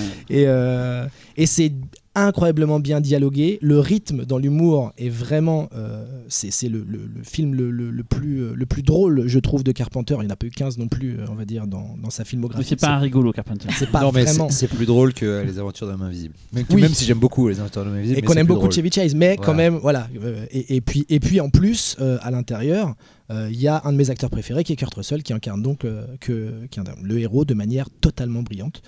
Euh, donc voilà, je, je- je peux re- je peux en parler des heures et des heures. Hein. Les effets spéciaux sont complètement fous. Euh, encore maintenant, les monstres sont géniaux. Euh, c'est Richard Edlund, si je dis pas Ouais, de conneries. ouais. Euh, et et- et c'est assez dingue de voir à quel point justement c'est maîtrisé à l'époque. C'est quand tu vois le, le Blu-ray où, où justement c'est qui tout double la plupart du temps. Si là justement les- les- on, te, on te donne quelque chose qui peut les voir de, de meilleure manière, donc on peut se dire si c'est mal foutu c'est mort, et c'est totalement magnifié. Donc ça, montre le brio de l'entreprise dès le départ. Euh, Mais qui a été fait trop tôt en fait. Le cinéma de. Hong Kong Ouais. n'était pas aussi populaire à l'époque qu'il a été dans les années 2000. Puis en plus, ça va plus loin que le cinéma de Hong Kong. Il y a même des références à, à Baby Cart. euh, avec les Shogun. Assassin. à Shogun, Shogun Assassin, Shogun Assassin, Assassin ouais, ouais, plus que Baby Cart, bien sûr. Shogun Assassin étant la compilation euh, Américaine. des deux euh, premiers. américaine des, Alors. des- des deux premiers Où Baby les Cart. trois guerriers Avec- avec euh, masqués avec sont une des hommages avec au- une autre musique, à l'enfant euh, massacre. Et si vous avez l'occasion de voir les Baby Cars d'ailleurs foncez, les six films sont complètement incroyables. Auquel euh, Tarantino fait aussi référence dans Bill. C'est Oui. le film que re- regarde la, la fille Ouais, de ouais. Béatrix euh, pour s'endormir le soir. David Carradine fait Tu veux Elle voit les dormir Shogun Assassin du coup. Oui, Ouais. elle fait, tu veux dormir? Elle fait Non, je veux regarder Shogun Assassin Bah oui. VHS. D'ailleurs, juste un aparté, la musique de Shogun Assassin, qui est une sorte de musique électro, est mortelle. J'adore la musique originale de Baby Cart, mais la BO de Shogun Assassin, Ouais. elle est très particulière, elle est vraiment vraiment bien. C'est un truc de bien dans ce remontage, c'est euh, cette musique. quoi. Mais ce qui était brillant en plus, c'était non seulement il prenait euh, l'imagerie, mais même la- il s'est même inspiré de l'AREA de, de Choyark sur, euh, sur Zoo et les gars Sur de la Zoo, montagne ouais, magique. ouais. Là, dans la, la baston de fin, euh, Avec le- le- En avec mode les sabres qui euh, volent et tout. ouais, ouais. Euh, Il y avait, enfin, il- j'ai retrouvé les, les- les- la folie de montage, euh, la folie du montage de Zoo, les gars de la montagne magique. euh, c'était euh, et à cette époque-là, c'est c'est pas que l'imagerie en fait, c'est qu'il est carrément adopté une grammaire cinématographique à laquelle les gens n'étaient pas habitués. Elle est inconnue aux États-Unis. Voilà, elle était complètement inconnue euh, du, du public américain et ça a dû leur faire tout drôle. Et je pense passer, que le côté anti-héros a pas plu non plus aux Voilà, gens ouais. en général. Parce surtout que quand tu prends Kurt Russell. Bah ouais. tu Et vois, le, le- envie- le truc qui est marrant, c'est qu'en fait, il y a eu des projets tests et les projets tests, euh, elles étaient dithyrambiques. Ouais. hein, tout le monde adorait. Sauf que c'est sorti à peu près dans les eaux de Aliens le retour. Il y a ça aussi, et il y a aussi le fait que le film a été très mal marketé à l'époque, bah parce ouais. que l'affiche ne montrait quasiment pas euh, les personnages, et que surtout à l'époque, de l'aveu même de Kurt Russell, euh, il il était là, mais moi, personne ne savait qui j'étais moi. Ouais. Donc pourquoi, euh, pourquoi ils n'ont pas mis d'autres personnes en avant? Pourquoi ils n'ont pas mis le, le projet de vendu d'une autre manière que juste par le biais de cet acteur-là? Et je- ça a été un, un- malheureusement un fiasco, euh, parce que je pense qu'il a été dû à le, le film n'est pas sorti à la bonne époque. C'est toute la filmographie de Carpenter, c'est un peu ça. C'est vrai, c'est hein, vrai. c'est fou. hein. The Thing, c'est incroyable. Pareil. quoi. 82. En même temps qu'E.T. Et, Et tout le monde a dit, bah non, c'est l'autre là, le gentil Ouais, qui est bien. gentil. Tu te dis, mais non, mais revoyez le film quand même. Hein. Les Et- dialogues sont mortels. Dans... Dans Jack Burton. Ah, dans c'est- Jack Parce que Burton. dans E.T., c'est moins. J'étais prêt dans le ventre de ma mère. Ah, mais il y a un rythme total qui est vraiment. euh, c'est- Enfin, c'est. c'est les- C'est vraiment incroyablement bien écrit et bien maîtrisé du début à la fin. La BO est géniale. Euh, la, la chanson, euh, le titre de Ouais. fin, euh, chanté par euh, Carpenter, interprété par son groupe Les Il y a Coupes le des clip, Villes. de euh, Village. il y a le clip Ouais. dans le, Le clip est génial. Et même le commentaire audio est Le génial. commentaire audio est C'est super. un des meilleurs commentaires audio de l'histoire Ah. du commentaire audio. C'est c'est vraiment, voilà, dans- à toutes les strates, le film est incroyablement jouissif. Donc si vous le connaissez pas, et, et c'est- c'est c'est un biais un peu différent de, de Carpenter par rapport à sa filmographie, mais en même temps c'est un des films qui lui ressemble le plus, parce que je trouve que même, et surtout à l'époque, euh, quand les deux euh, quand les deux s'affrontent et qu'on voit justement leur représentation... euh, il y, a, il y a un délire de jeu vidéo clairement, Ouais. même dans les mouvements qu'ils ont, et ça fait partie de Carpenter. Carpenter Ouais, est ouais, dingue oui, de c'est un- jeu. un- Il a bossé sur Donc plein il jeux. digérait Ouais, déjà des choses. Ça, ça lui bouffe un peu trop maintenant euh, le temps. Et malheureusement du coup euh, à cause de ça en partie il est plus en train de tourner. Mais euh, voilà. Je pense que c'est quelque chose qui est complètement à l'image de son réalisateur et, et un de mes films un de mes films préférés ado et qu'il est encore actuellement. Pour ta séance jeunesse, tu as choisi. Ame et Yuki enfant loup de Mamoru Osoda. Euh, pourquoi? Parce que déjà, euh, je trouve que euh, Osoda, et c'est pas révolutionnaire de le dire, mais il va, être dans l'inconscient collectif le digne successeur euh, de Hayao Miyazaki. Euh, un, parce que bah, parce que c'est brillant de bout en bout. euh, et Ame Yuki assez particulier parce que justement, si on doit faire une filiation avec euh, Miyazaki, euh, je trouve que c'est un, mélange, euh, un mélange assez, assez probant avec euh, Mononoke par exemple, euh, et, le côté naturaliste que peut avoir ce film. Euh, pour les gens qui connaissent pas Mamoru Soda, le connaissent peut-être à travers euh, des films précédents qui étaient La the Movie. Pour- et ça a Mais- été sa première mais- entrée. Vrai, Et c'est vrai. c'était- et c'est un, c'est un brouillon de Summer Wars. C'est vrai, C'est la même histoire. C'est assez, assez barge d'ailleurs. Quand j'avais j'avais découvert Summer Wars, j'étais waouh. Puis après, quand j'ai dû euh, bosser un peu sur la carrière de Osoda, je me suis dit, bon, bah, j'ai quand même regardé les Digimon quoi, par, euh, bah, par, Par euh, professionnalisme. professionnalisme. Et je me suis dit, mais putain, c'est fou, c'est juste, c'est euh, c'est c'est Summer Wars avant l'heure. quoi. Ouais, et les gens le connaissent peut-être un peu plus aussi à travers la traversée du temps. J'ai l'impression que c'est peut-être son plus connu. Ouais, c'est vrai. celui-là, il a marqué, En fait, c'est celui-là, en hein. scie les, les résultats de Osoda. Ouais. Donc, euh, Le, le a marché. la bête a marché Pas ou- du tout. En fait, ah ouais, Euh, d'accord. c'est que le euh, Tracy Hultin, ça a marché. Euh, Summer Wars, pas trop. Ameyuki, c'est son, pour moi son meilleur résultat en France. En France, ouais. Le garçon et la bête en dessous. Et Mirai, c'est pas encore au niveau de Ameyuki. Quoi. Ah, je me demandais, ouais. Mirai, je l'ai vu aussi, c'est pas mal. Il y a un truc un peu, un peu répétitif, mécanique. On parlait des trucs mécaniques, ça y est encore un peu là-dedans. Ça reste brillant. hein. Mais Ame Yuki, euh, bah, c'est déjà un, c'est Mononoke et Totoro à la fois. Dans le sens où il y a un truc très, euh, justement, empreint de, de- de nature. Wow. empreint de nature euh, par la force des choses et euh, quelque chose de, très beau euh, dans l'enfance. Alors après, en sous-texte, ça parle de, ça parle d'intégration, ça parle de choix de vie, parce que pour résumer un petit peu, c'est donc une héroïne, une femme qui tombe amoureuse d'un homme loup, qui, qui fait euh, abstraction du fait que ça soit un homme loup, qui a donc des enfants avec eux, et ces enfants-là sont euh, métamorphes aussi, c'est-à-dire qu'ils peuvent euh, se transformer eux-mêmes en loup, alors pas forcément en le décidant, mais ce qui fait que justement ça va poser des problèmes d'intégration à la vie humaine en général, et il y a le, petit garçon qui va aller plus du pendant naturel, c'est-à-dire qu'il va plus ressentir son côté animal et vouloir aller vers cette voie-là, alors que la fille va plus aller vers le côté humain.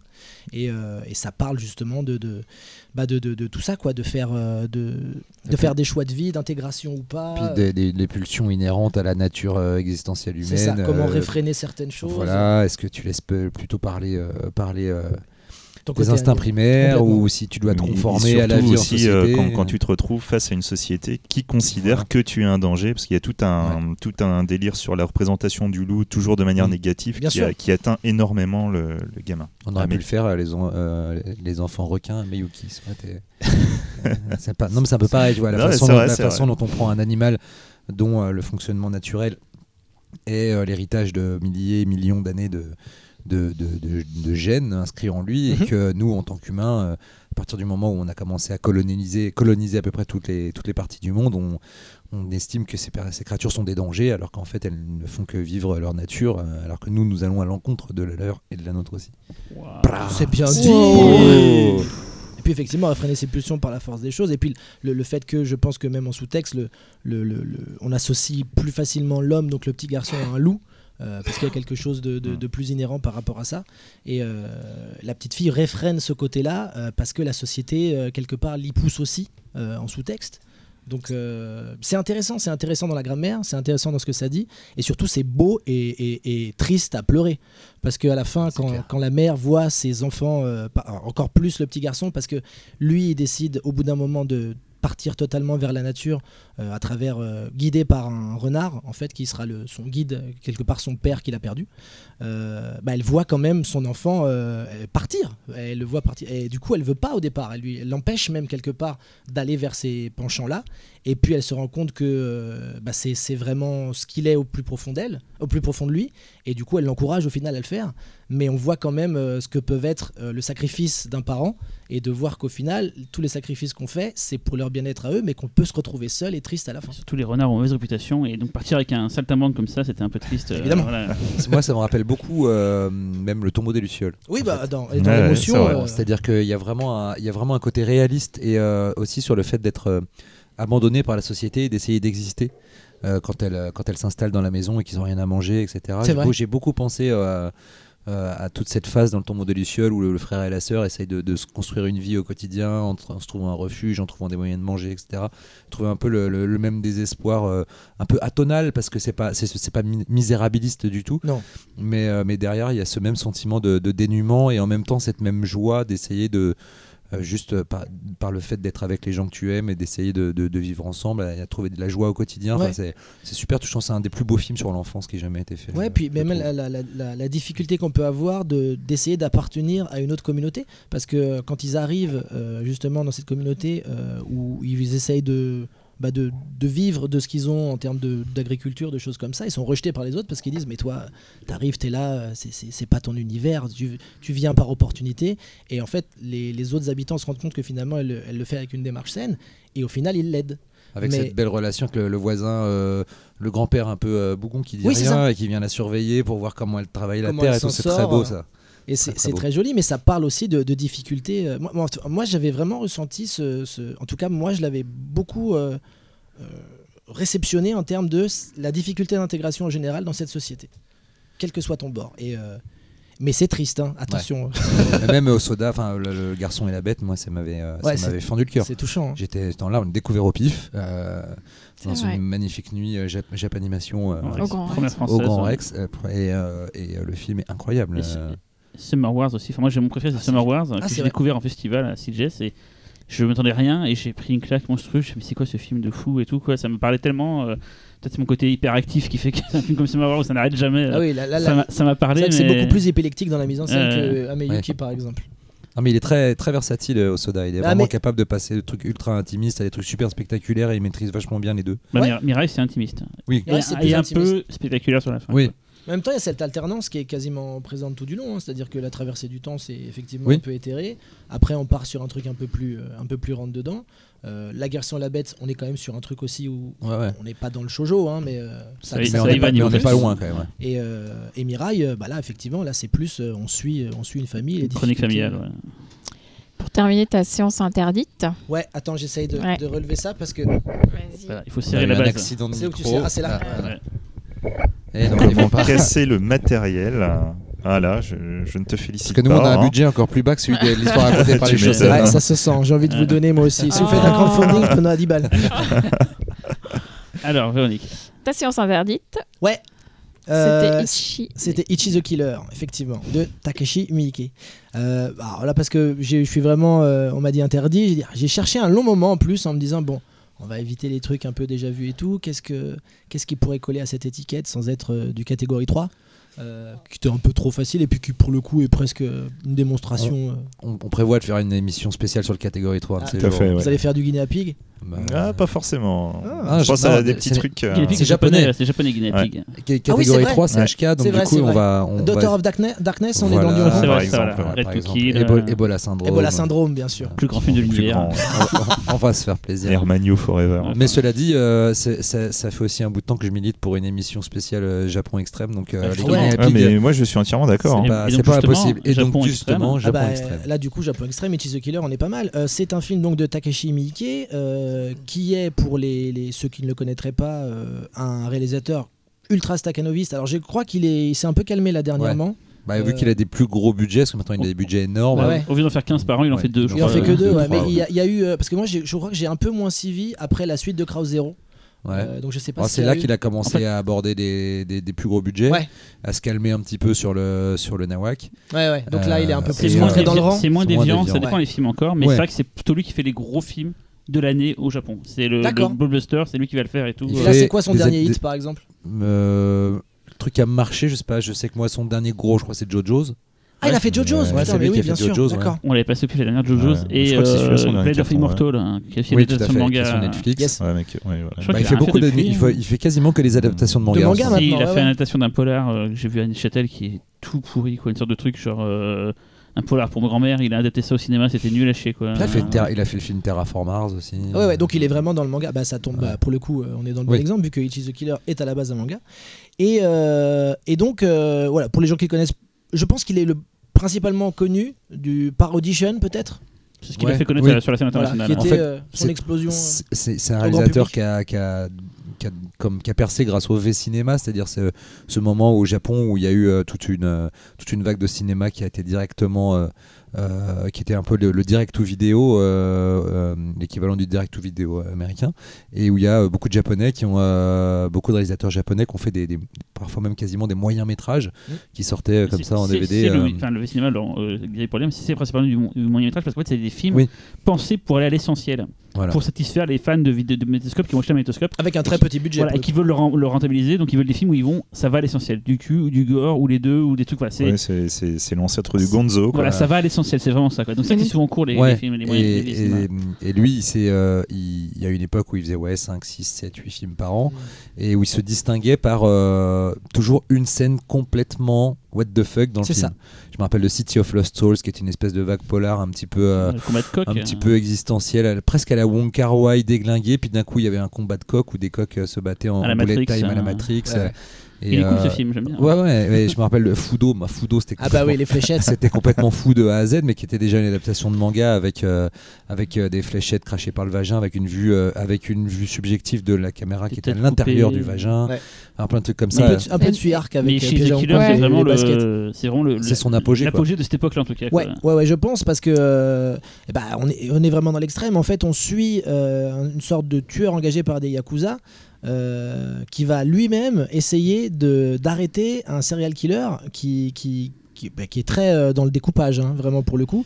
Et on est tout de suite dans euh, l'univers un peu outrancier et provoque euh, de Mickey dès le départ, dans le sens où euh, le, le titre s'ouvre ah sur, sur une. euh, C'est la plus parlé- belle ouverture de titre. On a Petite parlé il y a flaque pas de si longtemps sperme. en plus. Ouais, voilà, ouais, Une flaque de sperme qui, qui coule dans une, une plaque d'égout et ça fait apparaître le nom du film Ouais. avec euh, le sperme qui reste. Donc là, tout de suite, on est, voilà, on est dans la couleur, hein, pour on- rester. on euh, bon goût. dans cette idée-là. Alors effectivement, on est dans le dans le dans le provoque et dans le dans le gore et dans le trash mais euh, il y a et c'est assez euh, typique de Takashi Miike il y a une vraie euh, bah, il y a un vrai travail de mise en scène et de réalisation qui est très fort Euh, il y a euh, d'ailleurs à l'intérieur la- le, le- le- un personnage joué par Shinya Tsukamoto euh, et on retrouve de Tetsuo. de Tetsuo et on retrouve justement des plans un peu la Tetsuo dans, dans la ville à l'intérieur C'est vrai que le tout, début du, le tout début du film fait beaucoup penser Bon, c'est à à. Tetsuo. Avec le vélo, ouais. ouais. Ouais. Et, euh, et donc bah là, euh, on- euh, Laurent parlait de, de temps en temps, euh, il y a toujours, voilà, Gozu c'était l'accouchement du Yakuza.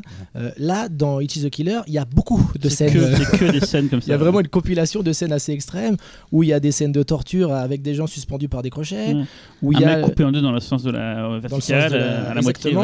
ouais. Il y, a, bah, il y a une scène bon, qui est pour moi une des plus marquantes où donc il, il se bat le, le, le, le- le tueur, le tueur fou entre guillemets, qui est perclus de cicatrices de part en part. Tanabu Asano, le- l'acteur. euh, Voilà, qui est une sorte de, de sorte de Johnny Depp. Ouais, mais c'est- en fait, il fait beaucoup de films de, un peu barrés et d'auteurs en- Ouais. en- au Japon. Il mélange les deux. Il peut faire des trucs euh, hyper arty et des trucs complètement barrés. euh, C'était lui dans Tabou? Oui, c'est lui. Ouais, ouais. Ouais. tout à fait. et, euh, et donc lui, il joue un personnage euh, assez fou, euh, plein de sadisme et de masochisme aussi du coup. Surtout dommage aussi. Ouais, voilà. Parce que l'histoire aime- du il film, c'est. mal. hein. Je mets bien l'histoire du film, c'est deux tueurs, un sadique et un maso. Voilà. Et en fait, qui vont finir par peut-être se rencontrer. Et avec pas forcément le résultat que donc tous les deux espéraient. quoi. Sachant que le sadique, il est euh, hyper introverti en fait. Oui, c'est clair. Ah mais oui, mais de toute façon, il y a, il y son costume, qui, il a donc dans les talons des, voilà, des, des des lames sortes de de- lames qui, qui sont, qui sont très bien aiguisées pour le coup, et donc il est dans le découpage total à base de coups de pierre tournés en général. C'est hyper bien foutu. Euh, mais on se rend compte justement que ce personnage-là, euh, le, le personnage avec les lames, est en fait le, le- la marionnette du mec au-dessus, qui est donc joué par Shinya Tsukamoto, euh, qui s'en sert comme d'une arme ultime.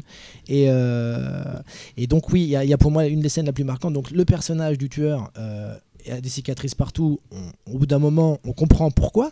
Et il a donc euh, de part en part de ses lèvres des grandes cicatrices et tenues par des anneaux. Et on se dit tiens, c'est joli esthétiquement.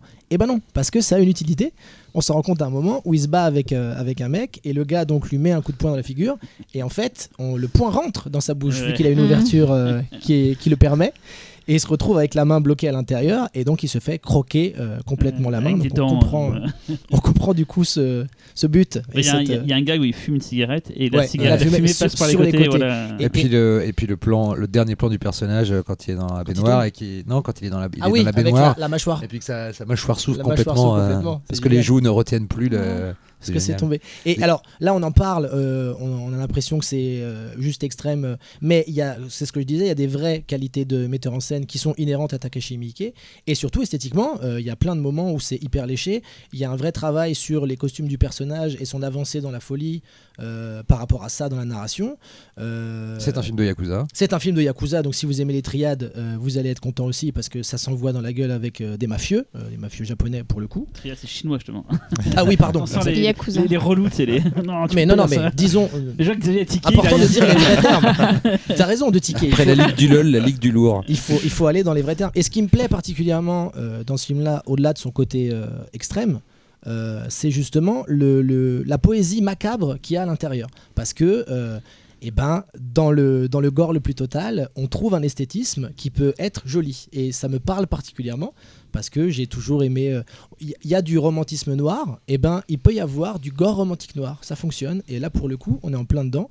Euh, Mickey est quand même un, mec qui est obsédé du détail et c'est pas juste un film où il s'est dit bon il va y avoir de la tripaille et tout ça même si il y en a il y a pas de souci pour ceux qui aiment ça Euh, le, le film a, a cette poésie et ce surréalisme par moment euh, qui lui donne ces qualités là on n'est pas dans du David Lynch mais il y a quelque chose d'un peu euh, Non, mais sur- surtout, en plus, c'est euh, c'est vraiment la patte qu'il a apportée. Quoi. Le manga est quand même extrêmement violent, Mais il très, était très, très, très cru. chose. Ouais, oui, violent, Mais c'est euh, ouais, tout ce côté poétique et tout, enfin, c'est c'est un vrai film de Mickey. Quoi. Et les effets gore sont, à part deux trois effets de synthèse, sont quand même très très bien faits. Euh, il y a certains effets de synthèse qui tiennent qui encore. tiennent là. encore bien. Bon, il y a encore un qui me rappelle, qui me rappelle vachement la, quand il se perce ses tympans. Ça me rappelle la, la Ouais. scène du syndrome de Stendhal avec la balle qui, qui passe Oui, c'est ça on est dans du chirurgical Voilà. on voit vraiment d'un coup le canal Ouais. auditif Voilà. de l'intérieur qui rentre avec l'aiguille Mais il y a d'autres effets, même en CGI, qui, Qui euh, fonctionnent encore bien. Et je suis content que des autres disent que c'est un staccanoviste, Mickey, parce qu'il a une sale réputation en France, je sais pas pourquoi, de gens Ah qui bon disent que c'est un branleur, qui Ouais. torche mal ses films. Et en fait, ils ont confondu l'époque où il faisait beaucoup beaucoup de films, et malgré le fait qu'il en produisait beaucoup, franchement, ça avait vachement de la gueule,